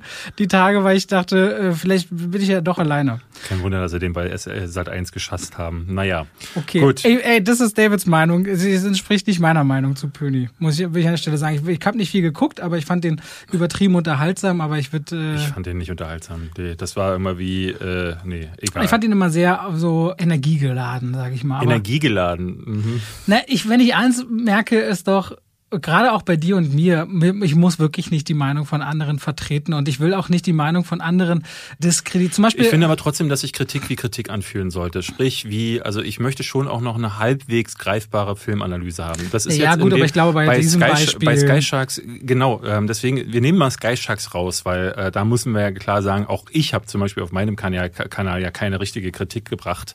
Das habe ich nur bei Letterbox gemacht. Bei richtig schlechten Filmen verliere ich auch nicht viele Worte. Ich finde aber, wenn ich früher seit eins geschaut habe, diese Sachen, dann war das sehr häufig und zu überwiegenden Teilen so, dass Kritiken sich auch so angehört haben, dass ich das Gefühl hatte, hat der Mann überhaupt verstanden, worüber er da redet? Wenn immer ich so Kritiker in diesen, sage ich mal, nicht eigenen Kinoformaten sehe, die dafür da sind, sondern in Morgenmagazinen, wo sie dann, sage ich mal, 90 Sekunden bekommen, über einen Film Ja, zu reden. ja, ich habe ja das beim Radio auch auch, gemerkt. sagen, ja. Dann hast du einen engen Timeslot, dann darfst du kurz drüber reden und da bleibt nicht viel Hand. Dann sollst du Ja, auch noch sagen, worum es geht und wer mitspielt und dann hast du noch 20 Sekunden für Meinung. Ich glaube, es ist ein ganz schwieriges Umfeld, um fundiert etwas zu sagen. Das ist schon der Natur dieses Umfelds gegeben. Aber dann, auch da würde ich dann, also ich persönlich, wenn man mich dann fragen würde, würde ich sagen, hey Leute, wenn ich nicht die Zeit bekomme, irgendwas über den Film zu sagen, dann geht's ja gar nicht um Filme. Dann geht's darum, dass ihr irgendwelche, irgendwelche Sendezeit voll macht, aber dann geht's nicht um das Kino, da geht's auch nicht um meine Meinung. Sorry, da bin ich raus. Und das ist auch eine Wahl, die man treffen kann. Wenn, aber aber Kann wir wollen, wir, lass uns nicht zu äh, jetzt über andere ablästern, das ist unschön. Das ist auch nicht ablästern, glaube ich. Das, jetzt ging es ja nicht mehr um Personal, sondern um diesen Fernsehslot. Ich fände ich fänd's ja gut, wenn es äh, eigene Kinoformate gäbe. Wir beide könnten doch einen Pitch machen an den Sender, David. Du und ich. Ein eigenes Kinoformat. Nee, ich glaube, das wird einfach nicht. Wird, wird Doch, wir schaffen das. Meinst du, im Fernsehen wird das passieren? Weil ich habe immer das Gefühl, gerade in den USA gab es ja Siskel und Ebert, ähm, die, aber selbst die haben nicht viel Sendezeit bekommen, muss man sagen. Also wenn du dir Ja. der wir können ja klein anfangen. Wir können ja so bei äh, einem Drittsender anfangen. Wir müssen ja nicht hier auf dem ersten Sender anfangen. Wir machen so ein kleines Ding und dann starten wir und dann muss man ein bisschen dran glauben. okay. Können wir doch mal machen. Na gut. Ah. Also, wenn ihr einen Fernsehsender besitzt, einen drittklassigen Fernsehsender. Wir hören, wir hören, ey, hier hören tatsächlich nicht wenig Redakteure und so mit. Wir haben einige geschrieben. Da wird sich unterschätzen. also, Also, wir wollen über, ja, was wir machen, wir machen jetzt das Saw. Äh, Saw, wir machen, Sp- Spiel oder- Wir machen das Spiel zuerst, weil ich glaube, wir können schön einleiten auch auf Saw und auch wie, wie irre das zum Teil ist, indem wir mal so ein bisschen recappen, wie die ersten Teile so gewesen sind. Ich fange mal leicht an. Also dieses Spiel wird folgendermaßen laufen, Robert. Ich habe deine Kritik gesehen oder hast du, glaube ich, gesagt, wie viele Filme hast du geschaut? Also ich glaube, ich habe, also eins ist ja klar, ist die Beinabsägenummer in dem Raum. Zwei ist schon das mit Spritzen und in drei gibt Schweineköpfe, oder? genau. Und dann lautet nichts mehr. Ja, ja. Ich meine, ich könnte vielleicht acht gesehen haben. Der ist so drei, vier Jahre alt, ne? Dieser Jigsaw. Ich habe noch mal irgendwie sowas gesehen, wo er schon sehr schwer krank ist, aber noch existiert. Ja, äh, schwer. krank. Also das Ding ist, das das Problem ist, du hast jetzt gerade alle Filme mit einem Satz beschrieben, außer jetzt den letzten. Da, weil da kommt er halt wirklich gar nicht vor, aber äh, in den anderen ist er ja immer in Rückblenden irgendwie zu sehen, weil die ja Okay. alle irgendwie miteinander zu tun haben und deswegen, darum geht's jetzt quasi. Okay, gut. Ich habe mir kleine. Storybeats rausgeschrieben und ich will von dir wissen, habe ich mir den ausgedacht oder ist das tatsächlich aus den Filmen? Wir Gut. fangen mal ganz einfach an. Der ne? erste stimmt. Der wär's erste, nicht den- einfach. Du kennst den ersten, ne? da ist es, gibt es diesen Arzt, der quasi bei John Kramer, der sich ja später als Jigsaw herausstellt, feststellt, ah, er hat Krebs. Später wird dieser Arzt von ihnen dann gefangen genommen und dann sägt er sich das Bein ab und kriecht aus dem Raum raus. Ne? Habe ich mir ausgedacht oder ist es wahr? Am Ende steht doch der Typ, der in der Mitte liegt, er sägt sich ein Bein ab und er musste, der, der kriecht nicht raus. Doch? Der kriecht raus, Ja. bleibt der, der in der Mitte aufsteht, schafft er es noch raus? Aha. Nee, nicht der in der Mitte. Der in der Mitte ist mit schon der Kramer. abseigt. Der schafft es raus. Genau, und Doch der gesagt, das Erste, was du der, sagst, ist wahr. Und der andere bleibt, äh, bleibt liegen. Ja, das, äh, wir fangen ja leicht an. So, Okay. wir, wir machen weiter. John Kramer wird zum Mörder, weil seine schwangere Frau bei einem Zusammenstoß mit einem Krankenhauspatienten ihr Kind verliert. Ja? Also habe ich mir das ausgedacht? Oder ist das wahr? Ihr Kind beim Also Zusammenstoß? John Kramer wird nur deswegen zum Mörder, weil seine schwangere Frau bei einem Zusammenstoß mit einem Krankenhauspatienten ihr Kind verliert. Nee. Doch, das war. also es stellt sich in Teil 4 heraus, ja, dass John Kramer eine Frau hatte. Ja. Die war von ihm schwanger und die hat eine Klinik für Drogenpatienten aufgemacht. Und da kommt, gibt es so einen Ah. Zwischenfall und dann Ah, Das hast du mir jetzt aber in die Irre geführt. Für mich klang das so wie auf dem Weg zur Entbindung passiert irgendwas und da verliert sie ihr Kind, weil sie mit dem zusammenstößt. Die war, hatte selber eine Klinik. Aha. ja, aber Quatsch, Da als hast mir wenn jetzt dir schon das ein bisschen, ja, ja, ja, hast ja. mir schon äh, das Licht geführt. War schon Trickserei mit drin. Die Puppe, die man immer wieder in den Saw-Filmen sieht, Ja. basiert eigentlich auf einer Puppe, die John Kramer für seinen ungeborenen Sohn gebastelt hat. Und die Puppe heißt Billy. Klar stimmt das. Stimmt nicht? Doch, stimmt. ja. Das stimmt. Ähm, das kommt irgendwie in Hast einer, überhaupt was selber ausgedacht? in einer kurzen Szene- Szene vor. So. In Teil 8 stellt sich heraus, dass John Kramers Testergebnisse im Krankenhaus versehentlich vertauscht wurden. Das, und sprich, der hatte gar keinen Krebs. Also strategisch hast du jetzt nicht viermal hintereinander was gemacht, was stimmt. Andererseits, habe ich, das, andererseits, andererseits, so- habe ich, andererseits habe ich das Gefühl, ich hätte das schon mal gehört. ich sage, doch, die haben es vertauscht, deswegen will er den bestimmt umbringen. Das stimmt auch. Das stimmt nicht. Mann, siehst du, es war so klar, dass es jetzt nicht stimmen kann. Ähm, es ist also, wo, womit du recht hast, ist, sie vertauschen tatsächlich, also in Teil 8 in Jigsaw, der Film, den du vermutlich sogar gesehen hast, gibt es eine Szene, wo vertauscht wird die Ergebnisse. Allerdings wird es äh, so vertauscht, dass auf den Röntgenergebnissen quasi das so aussieht, als hätte er keinen Krebs. Das heißt, dieser Krebs, den er hat, den man viel früher hätte entdecken können, bleibt über Jahre unentdeckt. Und das ist im Grunde sein Todesurteil dann später gewesen, weil er nicht Naja, früher aber dann ist hast du geschrieben, du hast es ja so geschrieben, wie sie vertauschen die Ergebnisse und er hatte eigentlich keinen Krebs. Es gab also einen Zeitpunkt in der Reihe, in der das Szenario, was du mir hier vorgeschrieben komm, hast, Robert. stimmt. Na was denn? Ich versuche hier ernsthaft ein Spiel zu spielen. Nee, aber sie haben Ja, es dann vertauscht, später. aber er hatte Ja, dann trotzdem Krebs. Nein, er hatte zu dem Zeitpunkt ja Krebs. Aber sie haben die Ergebnisse Da hast vertauscht. du jetzt wieder recht. Pass auf, es geht weiter. Macht direkt keinen Spaß. Macht dir wirklich keinen Spaß? Nee, das Ding ist, du hast es ja neulich mal äh, gesagt, du bist so ein kompetitiver Ja, Spieler. bin ich auch. Du hast keine Lust am Spielen, du hast Lust ich am dir, Gewinnen. ja, ich höre dir. Komm, jetzt halt die Klappe das und wäre hör jetzt wieder tiefenpsychologisch. In Saw 5 nee, ich kann auch, ich kann auch lustvoll verlieren. In Saw 5 stellt sich heraus, dass einer der Detectives, die Jigsaw jagen, heimlich auch Leute tötet und sich als Jigsaw ausgibt, woraufhin Jigsaw ihn gefangen nimmt, um ihn zu seiner rechten Hand auszubilden. Also ich habe es nicht gesehen, aber jemand, der schwer krank ist, braucht ja Nachfolger. Und es wird ja immer wieder darauf verwiesen, es wäre nicht der erste Trittbrettfahrer. Also könnte ich mir das vorstellen, dass das stimmt. Das stimmt. Es ist tatsächlich einer von vielen. Es gab so ab Teil 4 plötzlich so einen Typen namens Detective Hoffman, der aber schon in Teil 3 oder 2 drin vorkam. Und da gab es ja schon die Amanda, die sich später herausstellt als die Freundin von dem Drogenkranken, der seine Ehefrau äh, rammt. Auch ganz irre.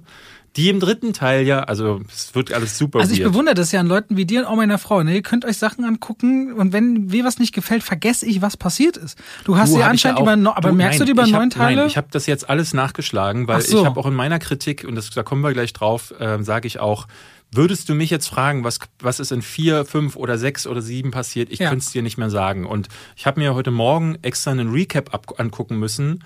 Ähm, da hat jemand versucht, das in fünf Minuten zurückzuerzählen. Du hast nach zwei Minuten völlig den Faden verloren. Man versteht nichts mehr, weil es einfach Muss man sich überlegen, eine Milliarde Dollar hat dieses Franchise eingespielt. und das Ding ist, die haben halt ganz viel damit gespielt und das war gleichermaßen super trashig, wie aber auch immer wieder spannend zu sehen, wie sie in Teil 7 immer noch versucht haben, zu sagen, sie kommen jetzt zurück. Und ganz kurz noch den Filmbogen geschlagen zu der Malignant, der Erfinder von der Saw-Reihe ist. James Wan hat den, genau. Ähm, aber zum Beispiel, dass die dann im siebten Teil ausgegraben haben, dass der Doktor aus dem ersten, das war, ist, ist ja auch so ein Ding, der kam dann zurück plötzlich, der Carrie, ich glaube ich, Carrie Elves äh, war das, glaube ich, der den gespielt hat, der sich das Bein abgesägt hat, wird dann im siebten Teil gezeigt, dass Jigsaw draußen sein Bein verarztet und der dann den auch noch als seinen Nachfolger ausbildet. Und es gab, es, man fragt sich auch warum. Also warum sagen die da alle ja? Weil dieser Arzt hat überhaupt keinen Aber Grund. findest du die. Figur eigentlich sympathisch oder nicht? Das Jigsaw. Nö.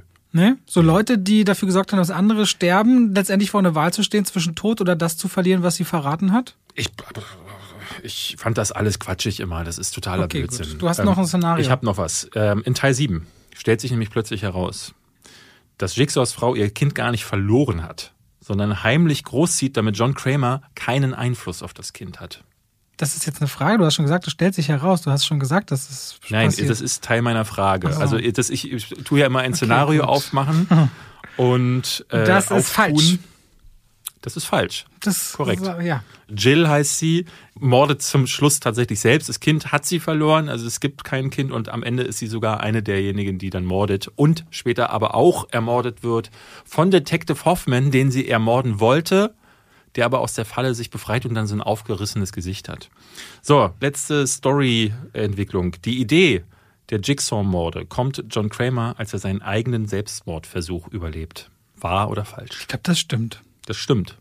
Der versucht sich umzubringen, mit dem Auto eine Klippe runterzufahren, überlebt das und sagt dann, oh, äh, man kann quasi durch so eine Erfahrung durchgehen, wenn man äh, mit dem eigenen Lebenswillen sich dann doch ins Leben zurückkämpft, dann wird man Wobei er einen Autounfall überlebt hat und nicht seinen eigenen Willen. Ja, das ist bewiesen alles- hat. Das klingt gerade. ist alles- Das klingt gerade. Ja, aber das ist die Diese- Erklärung, die die, Sei Diese Serie Epiphanie klingt die pseudo. die Serie dafür gefunden hat. Der erste Teil hat das ja alles noch gar nicht versucht zu erklären. Das ist ja alles erst in den Ja. nachfolgenden Teilen. Ich meine, sehr erfolgreiche Filme und dann letztendlich den Bach runtergegangen, bis Chris Rock meinte, ey, ich bin ein riesen Fan der Reihe. Hab übelst die gute Idee. Liebes Lionsgate Studio, wie findet ihr denn? Und die haben gesagt, na, wenn du das gut findest, kannst du auch gleich die Hauptrolle spielen.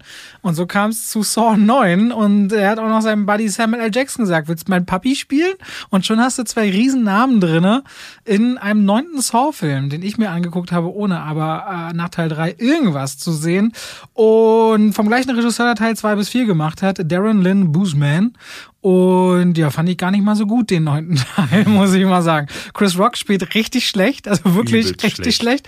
Äh, für mich Ich habe aber auch ganz viele Leute gelesen in meinen Kommentaren, die sagten, dass der, der hat wohl in Fargo in der dritten Staffel auch schon mitgespielt und soll da auch schon richtig abgekackt haben. Also wann immer der wohl was Ernsthaftes spielt, was nicht mit Komödie zu tun hat, ist der wohl der völlig kann überhaupt unbrauchbar. gar keinen normalen Blick setzen. Also Nee. als das krasseste ist, als er einer Freundin, deren Mann, also ein ein Polizistenkollege ist gestorben, will ihr Beileid aussprechen an der Tür.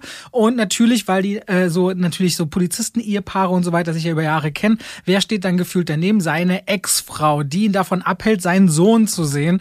Und da muss er auf einmal spielen, oh, es tut mir leid, ach, du bist auch hier. Und Sie darf also mein Kind sehen und ich nicht. Sie muss, er muss also drei verschiedene Gefühlslagen in 30 Sekunden und jede davon ist unglaubwürdig und schlecht und abgesetzt. Und dieser ganze Film ist immer voll von Momenten, wo du sagst, das ist so pseudo-cool, ich glaub dir nicht die Marke, ich glaub dir nicht die Waffe, ich glaub dir nicht, dass dir irgendwas von diesem übergeordneten Gerechtigkeitssinn, das Richtige zu machen und auch äh, Kugeln abzufangen im Notfall für die Gerechtigkeit. Ich glaube dir nichts davon. Und trotzdem schneidern die ihm den ganzen Film drauf und äh, Das beginnt am Anfang auch mit so einem ganz absurden Quentin Tarantino-Dialog, wo er erklärt Das ist schon das Beste vom Film. Wo er, wo er, finde ich, wo er erzählt, also erzähl du bitte, ich würde dich, entschuldige. Nö, erzähl das. Ja, er macht quasi, er redet über Forrest Gump und im Grunde sagt er, dass Jenny in Forrest Gump eigentlich total der Mistmensch ist. Das ist nicht mal eine These, die besonders neu ist, sondern das sind, also viele Kritiken sind da in den Jahren darauf eingegangen, dass sie halt, dass das eine toxische Beziehung äh, ist oder sie eine toxische Persönlichkeit hat. Das ist ihm jetzt irgendwie aufgefallen und er denkt, er macht da so, weil Quentin Tarantino hat früher Dialoge geschrieben. In einem Reservoir Dogs geht's um äh, ums Tipping, also um äh, Trinkgeld geben und äh, wann immer der solche Dialoge geschrieben hat, habe ich im Kino da gesessen und habe gedacht so, wow, krass, die These habe ich ja noch nie gehört so. Und das hier ist so ein Ding so, das kannst du dir in jeder zweiten Kritik oder im Wikipedia-Eintrag zu Forrest Gump durchlesen und das ist jetzt der erste Dialog ein bisschen mau. Und ab da wird es einfach ja, nur noch schlechter. Das ist ja das Beste an dem Film schon, sag ja. ich ja. Es gibt ganz kurzen Moment, wenn er auf Samuel L. Jackson das erste Mal trifft, wo ich denke, oh, da kommt mal ein bisschen ernsthafte Lockerheit rein. Das ist in so einem Apartment, wo komischerweise der Film spielt so oft bei Tag in ihren Apartments, ziehen sie immer die Jalousien runter, weil ja, ein Horrorfilm halt so auf keinen Fall, Fall, kein Fall hell sein darf. Die Morde sind okay, brutal kreativ, aber der Film musste, ich hatte mir aufgeschrieben, elfmal in die Prüfstelle, um R-rated zu werden und nicht NC-17. Sie haben wohl, da gibt es so Szenen, da werden Finger ausgerissen. Sie haben das eigentlich alles gefilmt, wie das ganz langsam Stück für Stück passiert. Der Film muss wohl übel zusammengeschnitten worden sein und ist eigentlich äußerst brutaler als das, was jetzt rausgekommen ist. Ich finde, also da übrig geblieben ist ein Film, der im Vergleich zu den anderen Saw-Filmen eh, fast schon handsam ist. Ja, diese Fingerszene ist auch jetzt noch recht hart, aber äh, da gab es ganz andere Kaliber. Also ich fand zum Beispiel Saw 3 ist der brutalste Film der Reihe und auch danach kam immer mal wieder so vereinzelt zu Sachen, gerade in Saw 3D haben sie schon ruhig gut rumgeschmattert aber die hatten diese Freude am Unbehagen, also ne, dass die sich dann so in Spritzen herumbewegen mussten. Oder es gibt eine Falle, da muss sich einer so durch so ein Messer durchdrücken oder ja. Stacheldraht und oh, da, ne, da zieht sich bei jedem, glaube ich, an einer anderen Stelle das zusammen, weil sie haben da re relativ Gutes geschafft, so Urängste dann auch miteinander zu verknüpfen. Und das funktioniert halt einfach nicht mehr, auch weil ich das Gefühl habe, dass die Fallen im Nachhinein reingeschrieben wurden. Äh, jemand hatte in meinen Kommentaren geschrieben, dass er, dass es wohl eine Drehbuchfassung im Netz gibt, die kursiert, wo an den Stellen, wo die Fallen passieren, drin steht, hier Falle einfügen. Und sprich, die haben diese Fallen im Nachhinein einfach reingeschrieben. Was, was man machen kann, ne? aber ich hatte das Gefühl, es gab in den vorherigen Saw-Filmen auch oft mit den Fallen noch eine Verbindung zu den Personen. Äh, ne? Da war es ja dann noch so, dass diese, die, die bekamen ja tatsächlich die Aufgabe, sich da irgendwie daraus zu befreien, bekamen eine Wahl, was sie zu tun haben. Das fehlt ja hier quasi alles. Ne? Es sind ja nur noch Mordinstrumente. Und die wirken halt so wie reingeschnitten in einen Film, der ansonsten wirkt wie Criminal Minds. Meine Lieblingskritik war, jemand hat geschrieben Saw and Order, weil es halt wirklich wie so eine ne, wie äh, Navy CRS, Law and Order, wie sie alle heißen, also wie so eine ganz billige TV-Serie, eine Sat 1 Krimi-Folge, also weil der auch der tatsächliche Fall, diese Krimi-Sache, ist mies gespielt, ist mies gefilmt und ist ähm, äh, auch die Story, die Plot-Elemente sind also so abgedroschen, das hat man alles schon tausendmal gesehen und den Twist am Ende, den, den kannst du ab der Hälfte kannst du den vorhersehen. Und dementsprechend gibt es keine Elemente aus den vorherigen Saw-Filmen, die funktionieren, weil die Fallen nicht so richtig gut sind. Und ein großes Element, das die vorherigen Filme eben noch spaßig gemacht haben, nämlich diese Frage, was haben sie sich jetzt wieder ausgedacht, welche Figur dann doch irgendwie noch zu tun hat mit Jigsaw? Kommt Jigsaw vielleicht sogar zurück?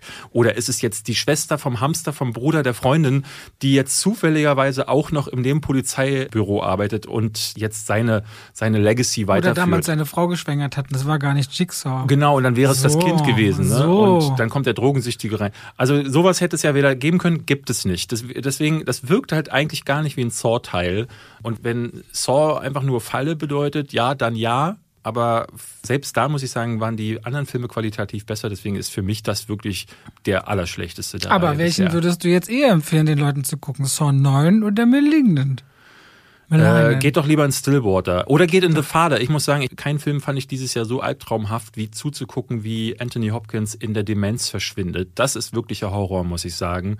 Und wo ich wirklich da auch dachte, so, boah, sowas will ich niemals im echten Leben. Also zu sehen, wie ein liebender Mensch irgendwie sich quasi auflöst vor deinen Augen, zumindest was den Verstand angeht, das war richtiger Horror. Nehmt euer Geld, geht da rein und gebt so Leuten wie James Wan und wie sie alle heißen, nicht noch mehr Geld, damit du den zehnten, elften, neunten Teil von wie sie alle heißen jetzt auch noch reingewirkt bekommst. Das kann es doch nicht sein. Aber Saw äh, Spiral hat, glaube ich, auch schon wieder 100 Millionen eingespielt, wenn ich das richtig im Blick hatte. Ich kann das einfach nochmal recherchieren. Parallel. Also die Zahlen sind über die Jahre zwar immer weiter runtergegangen, aber Jigsaw zum Beispiel hatte ich gesehen, war zwar der schlechteste Teil der Reihe, was das Einspielergebnis anging, aber immer noch über 100 Millionen. Das ist einfach so bei einem Also gekostet hat Saw Spiral 40 Millionen und hat bis jetzt 38 Millionen eingespielt. Ah, okay. Dann ist der tatsächlich gar nicht so gut. Aber Jigsaw davor hatte irgendwie über 100 und die werden ja halt für die Kosten von einem Spiegelei äh, produziert.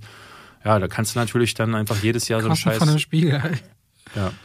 Jigsaw, der hatte gekostet 10 Millionen, also nur ein Viertel von jetzt hat 102 Millionen eingespielt. Ja. Da hast du dann vollkommen recht.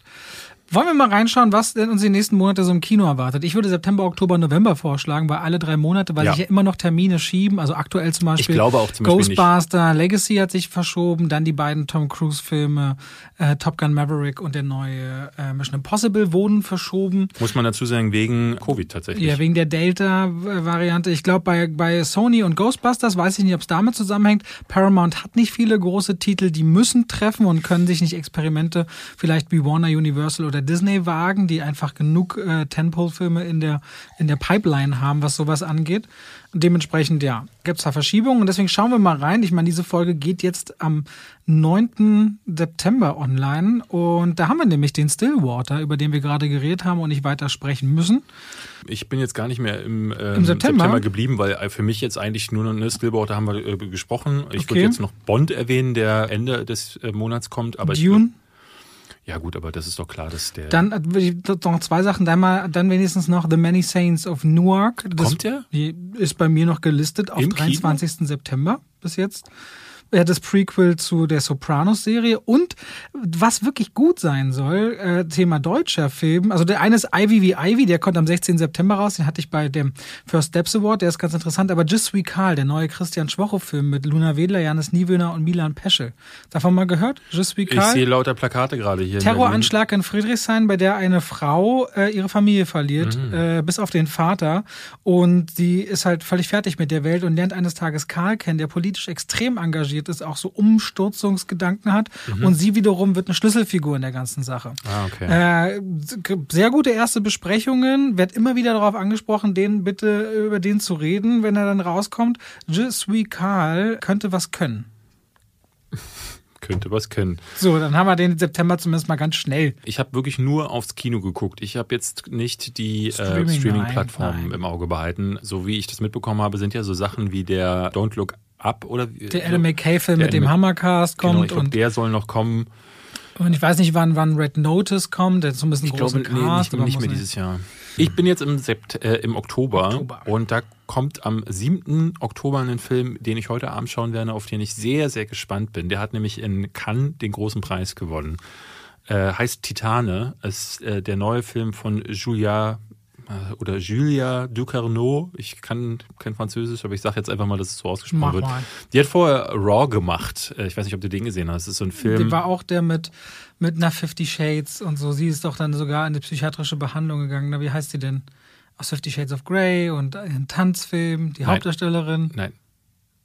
Du Raw doch, wo sie auch Dakota das Fleisch. Fanning. Dakota Fanning, ist sie da nicht auch? Nein, das ist nur französische äh, äh, Darstellerin Okay, in, in dann habe ich mich, da ich mich. Äh, Da geht's um Kannibalismus tatsächlich. Und das ist schon, Mhm. das ist nicht, also es ist ein wirklich guter Film, der schon gezeigt hat, dass die Frau auf der einen Seite Bilder zeigen kann, die total aus der, aus einen wirklich so ein bisschen aus den Latschen hauen, aber trotzdem eine gute Geschichte nebenbei erzählt. Das hier soll ein bisschen an Cronenbergs Crash erinnern, falls ihr noch jemand kennt, wo Leute Sex in Autowracks hatten, beziehungsweise bewusst Autounfälle erzeugt haben, weil sie mit den Autos quasi verschmelzen wollten. Also so Objektifil, ich weiß gar nicht, Objektifil oder so, so wenn man so Sex mit Objekten hat.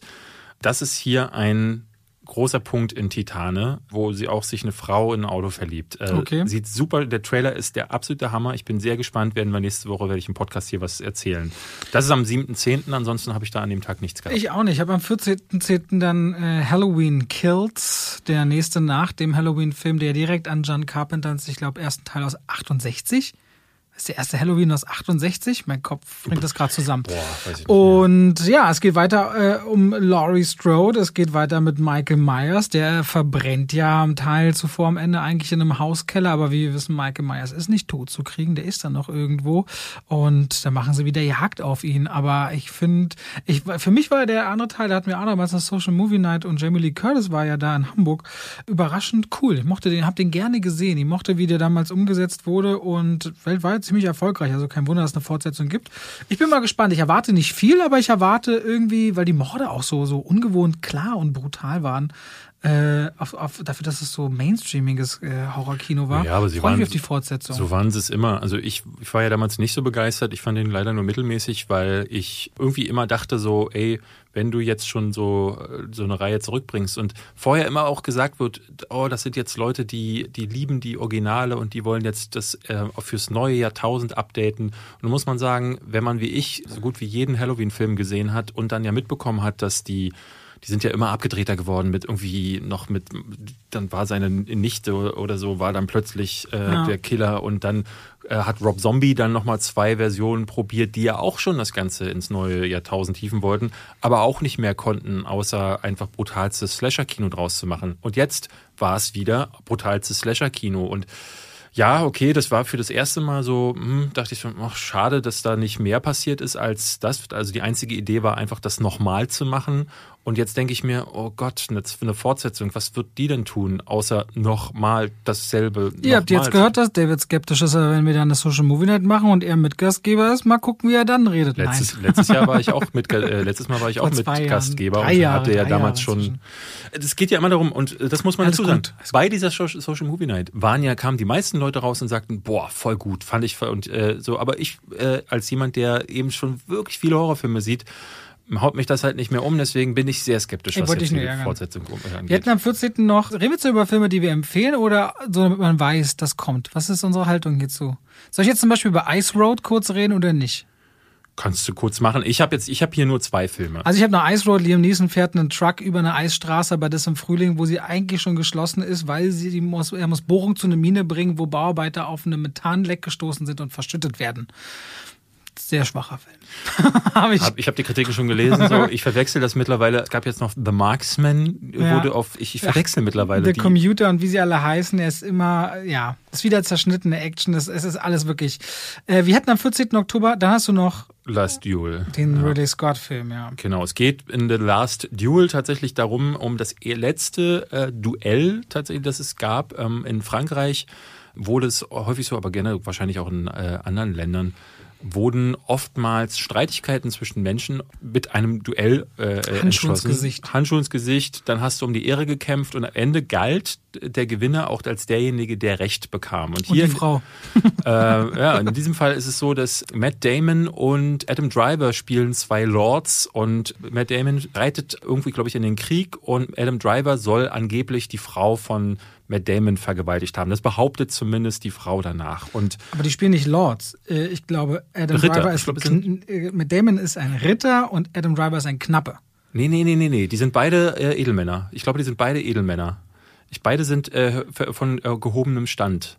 Guck Das mal, wenn es rauskommt. Ich bin der Meinung, Ich Adam bin- Driver ist Knappe. Ich hatte mir nämlich die Hintergrundgeschichte des tatsächlichen Falls durchgelesen, Okay. weil ich das spannend fand. und wir wissen, dass Filme auf wahren Geschichten auch immer alles eins zu eins übernehmen. Ja, ich denke aber, so wird es sein. Also Ridley Scott macht, Ridley Scott äh, nimmt sich dann natürlich Freiheiten raus, so, aber hier geht es dann eben darum, dass äh, die Frau ihn beschuldigt und es kann man rechtlich nicht nachweisen. Also bittet Matt Damon darum, das per Duell in dem letzten tatsächlich äh, stattgefundenen Duell, das es je gab, zu entscheiden. Und das Spannende daran war, ist es, wenn Matt Damon verliert, dann wird die Frau gleich mit hingerichtet, weil ne, per Gesetz ist damals so galt, dann ist ja durch das ähm, Duell entschieden, dass ja die Frau gelogen haben muss. Damals ne Frauenrechte, das war's, die hatten es damit noch nicht so und da war es immer so, dass die Frau dann verbrannt wurde so und das da ist ein spannender Fall gewesen. Ich bin sehr gespannt, was Ridley Scott daraus macht. Trailer sah gut aus, fand ich. Ja.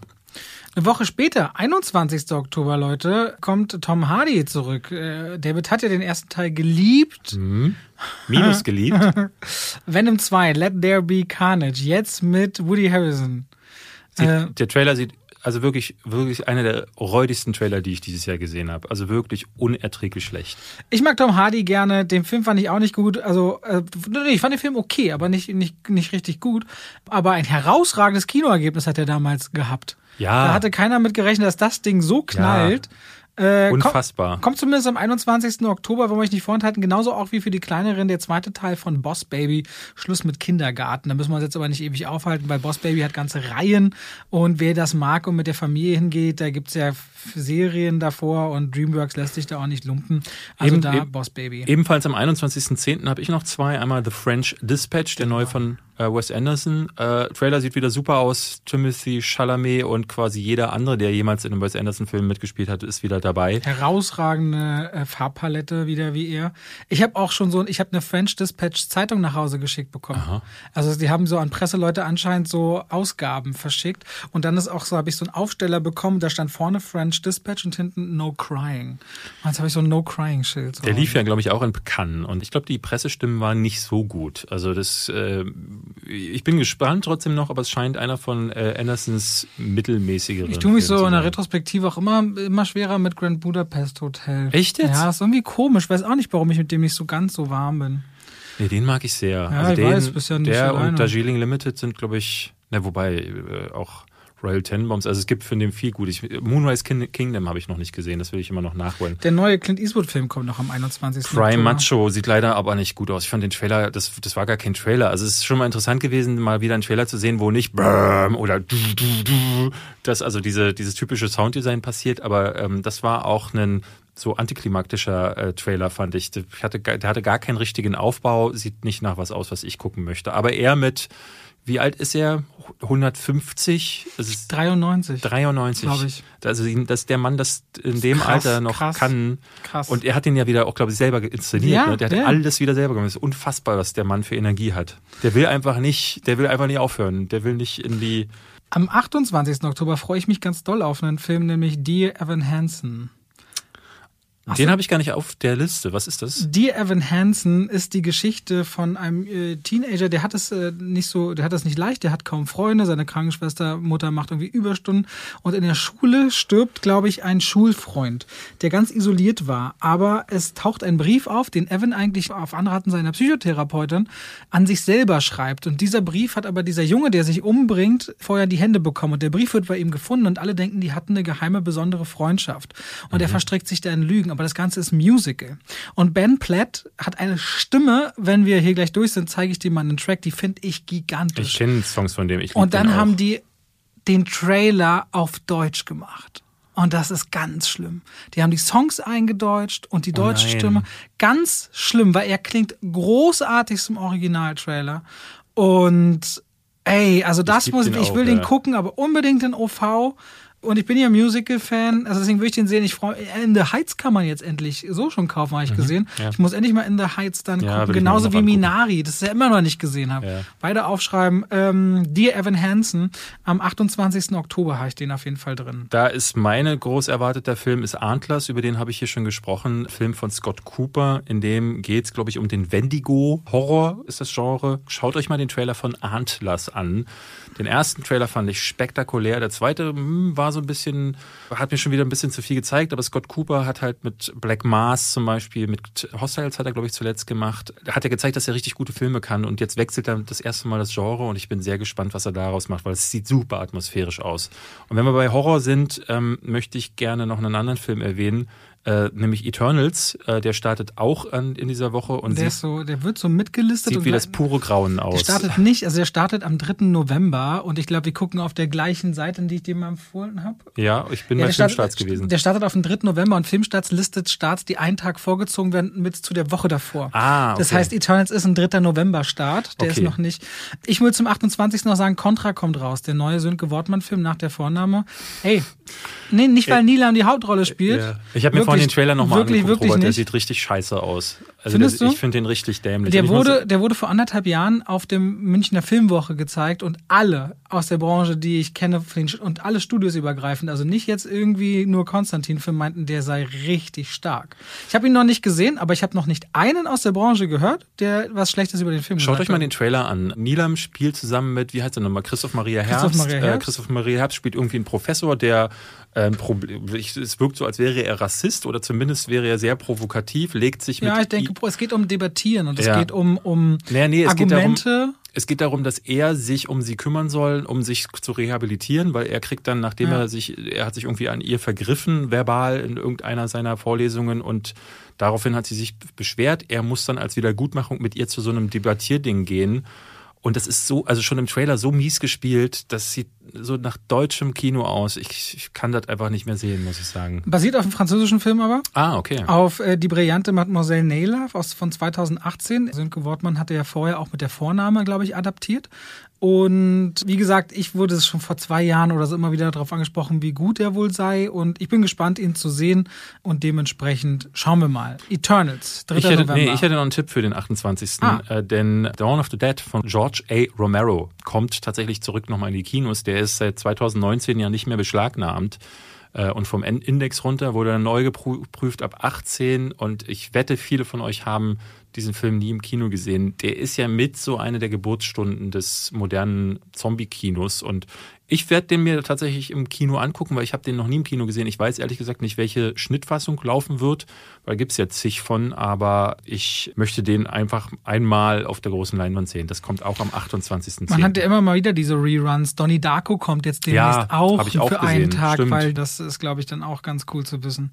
Dann äh, Eternals, hast am, du gesagt. Am dritten, ja. Chloe Zhao, gerade Oscar gewonnen für Nomadland, ihr nächster Film im Marvel Cinematic Universe aber. Ich habe mir den Trailer mehrfach angeguckt. Ich habe noch Beide Trailer. Und, Ja. und du fandst ja beide schrecklich. Ja, beide schre wirklich schrecklich, wirklich schrecklich. Ähm, ich habe ihn meiner Frau dann ge gezeigt, weil ich natürlich mal checken wollte, was sagt die und die sagte, was was, was ist das denn? Das, ähm, es sieht so, es hat, es hat so gar keine, da fehlt es mir, glaube ich, an, an, an ganz vielen Punkten. Aber es ist natürlich von dem Trailer auszugehen, ist immer ein bisschen verwegen, aber ich, ich spüre da noch gar nicht irgendwie den roten Faden dahinter. Und wenn ich, sobald ich Selma Hayek in der Originalsprache sprechen höre, kriege ich es, also da läuft es mir kalt den Rücken runter. Ich bin, ja, also Eternals, weiß ich nicht, kann ich noch gar nicht zu sagen, sieht aber wirklich furchtbar aus. Was hast du denn als nächstes dann auf deiner Liste? Ähm, am 4.11. habe ich noch Ammonite. Das ist so ein Drama mit Kate Winslet und Saoirse Ronan. Ronan. Sieht ehrlich gesagt ein bisschen aus, wie hieß er nochmal? Woman in Flames? Nee. Porträt einer Frau. Porträt, in genau, Flammen. Porträt einer Jungfrau in Flammen. So sieht Ja. das ein bisschen aus tatsächlich. Hatte gute Kritiken bekommen, deswegen will ich ihn hier mal erwähnt haben. Ich glaube, äh, wer, wer ganz süß werden könnte, ist meine schrecklich verwöhnte Familie. Französischer Filmkomödie ab dem 4. November, wer französisches Kino mag. Ein Vater, der die Schnauze voll hat, dass seine Kinder immer seine Kohle verprassen, tut so, als wäre er äh, wird er von der Steuerbehörde gefasst und sie müssen jetzt fliehen und mit wenig Geld auskommen. Also eine ganz typische Komödie, wo Welten aufeinander prallen. Eigentlich bin ich reich, jetzt muss ich mit wenig Geld umgehen. Das ist seichtes Kino, aber die Franzosen haben da manchmal eine ganz eigene Raffinesse. Und äh, ich fand den Trailer süß, werde ich mir mal angucken die Tage. Äh, am 11.11., also zum äh, Faschingsstart. Da kommt was hoffentlich richtig Geiles. Ja, Last Night in Soho, der neue Film von Edgar Wright. Wohl so eine Reminiszenz an das Giallo-Kino, also so Sachen, die früher äh, Dario Argento oder Mario Bava gemacht haben. Also italienische Krimi. Ja, Das so Giallos. Blut- so Blut- Giallo heißt, glaube ich, gelb erstmal nur, ne? Und ist irgendwie so ein Wort Ich weiß für es gar Krimi nicht. Also geworden. es steht so für so eine Zeit. äh, Ich werde auch wahrscheinlich sogar ein Essay dazu machen, um mal zu erklären, wie, was das Genre auch war. Und es steht ja für krasse Farben zum Teil, aber auch für sehr blutige Morde und solche Sachen. Und ich bin sehr gespannt, was, was Edgar Wright mit diesem Verbeugung vor den alten äh, Genre-Klassikern macht. Sieht auf, im Trailer auch schon wieder sauschick aus. Dann haben wir aber die beiden Highlights, über die wir dieses Jahr reden müssen. Nämlich krass Klassenfahrt, der Film. Ähm, wusste ich nicht, dass das passieren wird, aber nachdem ich auf der YouTube-Startseite schon mehrfach gedacht habe, so, meine Güte, ähm, ist jetzt auch endlich ein Kinofilm zu Krass Klassenfahrt entstanden. Falls ihr es nicht wisst, es ist eine YouTube-Reihe. Was ist das? Äh, früher nach Arabella Giesbauer gab es immer so eine, so eine Fake-Teenie-Love- Nummer, ne? Also sie haben immer so getan, als wäre da tatsächlich so ein Kamerateam an der ja. Schule und würde mitfilmen, wie die sich alle streiten und lieb haben. Und das ist krass Klassenfahrt äh, äh, nochmal in billiger. Und falls ihr dann noch nicht den totalen Aftershock habt, die Afterpassion bei euch eingesetzt habt, dann könnt ihr euch doch noch die Rettung der uns bekannten Welt den neuen Film von Till Schweiger mit Till Schweiger angucken. Wieder das volle Ego-Programm von Herrn Schweiger. Ich freue mich darauf, dass wir beide den dann nie auch besprechen werden. Ich bin auch gespannt, ob, also ich bin gespannt, weil jetzt ja gerade wieder viel in, äh, für Diskussionsstoff auch sorgt mit seinen Aussagen rund um Corona. Weil wenn man sich überlegt, wie zum Beispiel mit Johnny Depp umgegangen wird äh, in Filmen und Rollen, wie das hier ja, letztendlich typ, mit Studios. Den, der, der Typ, der, also das Publikum, das Till Schweiger erreicht, begreift doch gar nicht, was er äh, für Sachen sagt. Bin ich fest davon überzeugt. Also jemand, der in äh, Klassenfahrt 1.0 und die Fortsetzung, die Hochzeit ja. geht und sagt so, haha, hab ich mich totgelacht, das ist ja hochintelligentes Kino. Der wird auch bei seinen Aussagen, Mensch, der Till Schweiger, das ist aber ein intelligenter Typ. Also deswegen, da habe ich irgendwie, da habe ich nicht die okay. Befürchtung, dass seine Zahlen, die Zahlen ist der Filme einbrechen. Ist jetzt Ghostbusters Legacy noch tatsächlich auf dem 18. November? Ist der darauf geschoben worden? Ich kommt glaube ja, Jahr der noch? kommt noch dieses Jahr. kommt noch dieses ja. Jahr. Ich habe es letzte Woche schon gesagt, Ghostbusters Legacy Legacy hat richtig gute Kritiken bekommen bei der CinemaCon. Afterlife heißt er da natürlich im Original wieder so ein ganz deutscher äh, ja. deutsche Titeländerung. Der heißt Ghostbusters Afterlife Pass und auf, sie wenn, hier wenn, Legacy. Wenn du hier eine Reihe namens After Passion, After Truth und hast du nicht gesehen bringen kannst, warum nicht Afterlife? Wie lebt es sich eigentlich in einem After? Aber vielleicht denken dann die Leute so, ah, der vierte Teil Afterlife ist schon im Kino, was die beiden wohl diesmal erleben werden. Weißt du eigentlich, dass im Dezember noch äh, das äh, Resident Evil Reboot kommt? Dieses nicht im Jahr Dezember, noch? Nicht im Dezember. Kommt es noch November? 25. November steht das drin. Ach, das stimmt, da ist ja noch ein Donnerstag. Genau, am 18.11., am 18 also neben Ghostbusters, kommt noch First Cow, ein Film, der letztes Jahr schon in Amerika gefeiert wurde. Äh, geht darum, über, ich glaube, es ist die Besiedlung von Amerika und die erste Kuh, die nach Amerika geschafft wird per Boot. Ich glaube, so darum geht's. Ist wohl geht's ein Drama. um die Bootsfahrt oder geht's um äh, weiß ich nicht. Ich glaube, ich, ich glaube, es ist ein, ähm, ein Chase-Movie oder so. Irgendwas habe ich so gelesen. Zweiten Teil von Adams Family gibt. Ich mochte den ersten für seine morbide Animationsart. Äh, Fortsetzung halt. Adams Family gibt es dann für die ganze Familie. Und klingt blöd, aber ich mochte damals den Trailer von Eiffel in Love. Das klingt richtig blöde, aber es geht um den Bau des Eiffelturms. Das klingt wie eine bayerische äh, Kaiserschmarrn-Drama, sieht aber im Trailer nach mehr aus. Also Aha. Also das könnte vielleicht was werden. Am 25.11. kommt dann das von dir angesprochene Reboot zu Resident Evil. Hast du die Bilder gesehen? Das wird nee. Äh, Welcome to Raccoon City heißen. Letzte Woche sind die ersten Bilder aus der TV-Serie und aus dem Film-Reboot gestartet. Ja, der Titel gefällt mir schon mal besser als alle anderen Filme. Und ich vorher. wusste nicht, also ich konnte nicht sagen, was billiger aussah. Also die Reaktionen der Leute, gerade der Fans, waren wirklich verfurchtbar. Da lohnt es sich immer so auf sowas, auf so Seiten wie IGN, weil IGN ist halt so ein Pool, wo die ganzen Leute zu popkulturellen Sachen sehr viele Kommentare sich auch ansammeln. Und wenn du da so liest, was die Leute sagen, also da. Äh man, muss, man muss ja auch immer, finde ich, so sehen, du siehst, wenn ein großes Filmstudio sich einem Stoff annimmt und viel, viel Geld investiert, dann kann man erahnen, okay, die machen eine gewisse Ordnung. Oder du nimmst ein deutsches Filmstudio, was seine Rechte weiterverwerten mhm. will und dann denkst du, die haben einfach nicht die Budgets. Nichts gegen Konstantin-Film, aber die, die, nehmen, halt die, die nehmen halt diesen Stoff und spielen ihn dann auch global aus, aber die haben nicht das Geld, glaube ich, dahinter, um es auf das Level zu hieven, wie Fans es wollen. Das siehst du schon an der Wahl des Regisseurs. Das macht Johannes Roberts. Äh, der hat vorher diese 47 äh, Meters Down, diese High-Nummer gemacht und ansonsten nur billigen Trash. Und ich hatte da schon mal vermutet, dass es halt wie, wie immer bei Konstantin so gelaufen ist, dass äh, wahrscheinlich die Zeit abgelaufen ist, die äh, sie die Rechte haben. Und meistens ist da ja per Vertrag drin festgehalten in solchen äh, Abmachungen, dass die bis zu einem gewissen Datum einen genau. Film äh, vorzuzeigen haben. Sonst verlieren sie die Rechte. Und wahrscheinlich ist da wieder ganz schnell so ein Schrott zusammengeschoben worden. Und das ist dann jetzt das Resident Was sehr spannend ist, ist, dass nur einen Monat später Ridley Scott wieder mit einem Film ins Kino kommt und auch wieder Adam ja. Driver im Gepäck hat. Während James Cameron einfach ein halbes Leben lang braucht, um sein Avatar-Sequel zu machen, macht der Mann halt in, in dem Corona-Jahr zwei neue Filme. Und der Trailer sieht, ich finde ihn, der sieht richtig gut aus. House of Gucci, ja, sieht richtig. Ich bin bin kein Fan von Lady Gaga. Ich mag sie, äh, mag sie menschlich und als Schauspielerin. Starsborn so mochte das du nicht?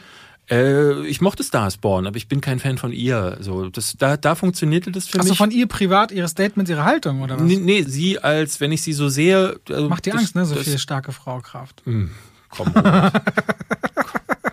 ja, ja.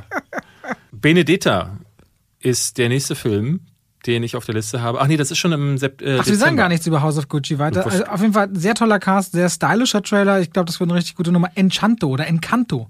So noch erwähnen, der neue ist, Pixar. Ich, ja, House of Gucci geht es darum, sie spielt die Gucci-Frau, also die Frau von, ihr- von dem tatsächlichen Designer und die hat ihn ja umbringen lassen. Und darum geht es in dem Film. Ich weiß es, okay. Doch, gut. die hat, der ist ist, das ermordet. Der ist das ja- der Mega-Spoiler? Nee, der ist, du kannst, das Es geht darum, er wird Common ermordet. Knowledge. Wer war das? Der ist, nee, ist Ist ermordet. Common Knowledge? Ich ist weiß sowas Common nicht. Knowledge, es ist Ich ermordet worden und die Frau hat einen Profikiller beauftragt und darum geht's in House of Gucci. Und wir hätten noch Encanto, den neuen Pixar-Film am 25. Ah, ja. November im Kino. Äh, ein junges Mädchen, die äh, als einzige in ihrer Familie keine besondere Superkraft hat. Und dabei feststellen oder sich dann fragen muss, warum ist das so? Der sieht sehr bunt aus, wieder sehr, also bei, bei nee, ist glaube ich, ist das ein Pixar? Es könnte auch nur ein Disney-Film sein. Entschuldigung, könnte nur ein Disney-Film sein. Auf jeden Fall, der sieht visuell gut aus, ansonsten habe ich den Trailer aber noch nicht überzeugt. Willst du noch in den Dezember hinein? Sind fast anderthalb Stunden lang. Ich hatte wissen- jetzt nur den, den Anfang des äh, Septembers, weil der neue Paul. Verhoeven-Film da kommt, ähm, aber brauchen wir nicht. Das können wir. Ja, weil ich weiß auch nicht, weil wir wissen beide jetzt noch nicht, wird West Side Story wirklich kommen, wird okay, Matrix Spider-Man, glaube ich, das kommt, wird Matrix kommen, wird man Spider-Man und Matrix wirklich eine Woche nur auseinanderlassen.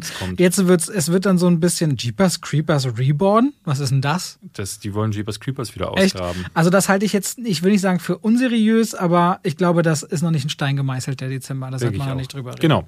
Robert, hast du eine Top 5 Na, mitgebracht? aber natürlich.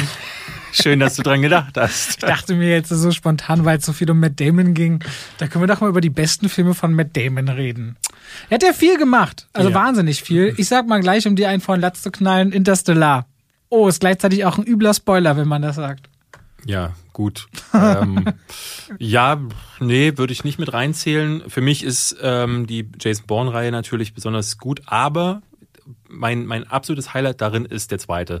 Äh, die Born Supremacy heißt er. Äh, Born, wie heißt er im zweiten Teil? Born Die Verschwörung. Verschwörung. Ja. Und da kommt's Ultimatum. Oh, den Leute. zweiten Teil fand ich richtig toll, weil der war äh, Polit-Thriller, der war, ähm, der war Spannungskino, der war äh, gutes Action-Kino und äh, damals war es auch so, dass dieses, äh, diese, diese Wackelscheiße, die wir heute äh, überall zu ertragen Ja. haben, die war so neu, dass ich noch dachte so, oh, interessant. Und heute willst du das, möchte man eigentlich die Verantwortlichen, also Paul Greengrass war es ja damals, glaube ich, der Regisseur, den möchtest du schütteln dafür, dass dieser Trend irgendwie losgetreten wurde. Aber äh, der war toll. Also ich liebe The Born Supremacy. Good Will Hunting, habe ich schon erwähnt, ist für mich ein, Genau, ganz der, wichtiger ja, Film. Sehr stark darin. Damit hat er auch angefangen. Das war sein, äh, glaube ich, allererstes Ding, ein Drehbuch geschrieben, sich selbst besetzt, Oscar dafür bekommen. Robin Williams hat dafür auch noch einen Oscar bekommen als bester Nebendarsteller damals. ich liebe der Marsianer.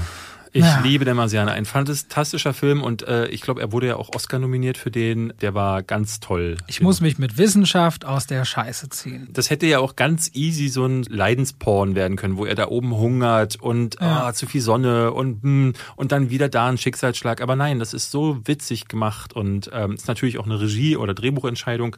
Aber äh, er spielt das auch so äh, hervorragend. Jetzt bin ich mal gespannt, wenn ich ja sage, wie du reagierst, Ocean's Eleven.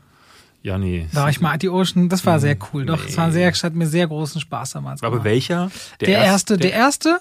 Und dann mag ich den, ich mag die tatsächlich, äh, äh, weil die auch so, so einen krassen Kontrast haben, den zweiten, also zwölf auch noch mehr als 13. Also, aber der erste, ja, der erste war einfach, der war cool. Mochte den ersten.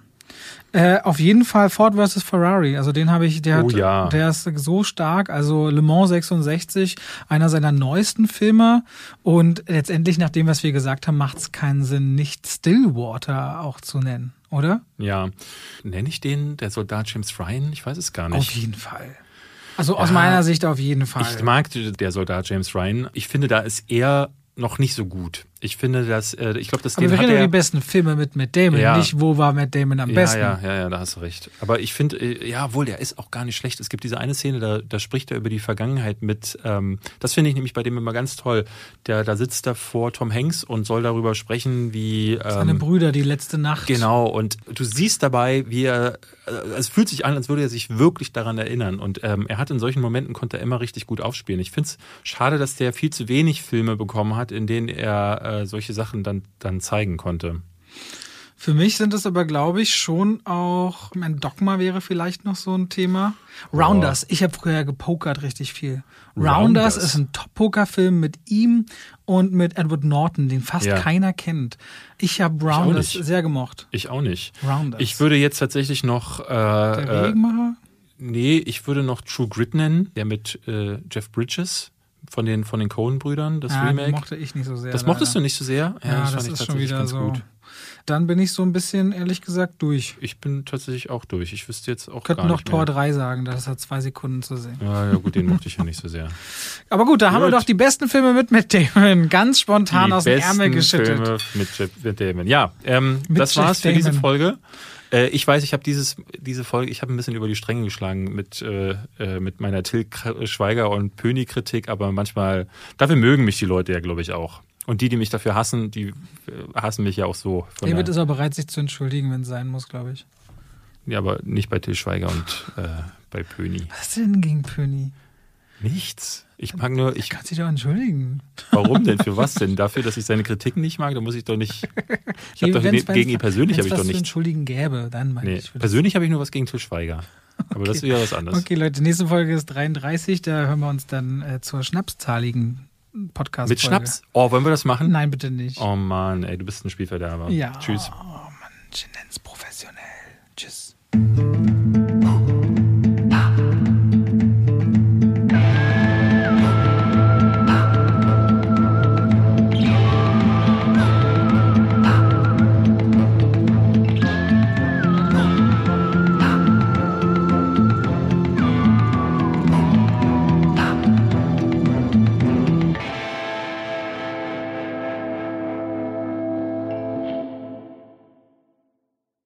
Und damit schalten wir rein in die Werbung. Ach, weißt du, was ich letztens dachte? Ich lief durchs Haus, David, und hab gesungen. Weißt du, was ich gesungen habe? David ist der beste Freund der Welt. Das mache ich morgens, aber dann, wenn langsam Mittagszeit ist und ich was kochen will aus guten Zutaten, die lange haltbar sind, Aha. dann gehe ich durchs Haus und singe Oh coro mio, oh coro mia. Mhm. Und denke immer an die Coro-Drogerie. Ja. Wir Singen die Katzen die, auch mit? Die, manchmal ja, und es kommt drauf an, ob sie Ja. gerade schlafen. Wenn ihr sagt, ihr wollt haltbare Lebensmittel in großen Mengen haben, das können Nüsse sein, das können hauchdünne Apfelchips sein, das kann Reis sein, kann Pasta sein. Ich habe, auch wenn ich Salate mache, immer schön so Zuckermais aus der Dose, ob wieder Erbsen, Kichererbsen, wenn ich Hummus mache, leckere Tahini. David, es gibt so unglaublich viel bei Koro. Ich habe jetzt auch deren Teller bestellt. Die haben schöne Teller und deren Edelstahlpfannen sind richtig gut. Ich habe damit schon zubereitet. Also immer wieder was, was Neues zu entdecken. Die haben Teller und auch Schüsseln. Auf jeden Fall, schaut euch bei der Koro Drogerie gerne mal um. Da werdet ihr fündig. Richtig gute Zutaten zu einem fairen Preis, wo ihr auch immer sehen könnt, wie sich der Preis entwickelt hat über die letzten Jahre. Und wenn ihr sagt, oh, das, was der Robert da sagt, der kocht ja gerne, der wird ja keinen Scheiß erzählen, das probiere ich auch mal aus. Dann könnt ihr bei der Bestellung auch noch Schwafel 5 im Bezahlvorgang verwenden. Schwafel als Wort, 5 als Ziffer und spart nochmal 5% auf den eh schon sehr fairen Preis. Danke an die Koro Drogerie. Und damit schalten wir raus aus der Werbung zurück in den Podcast.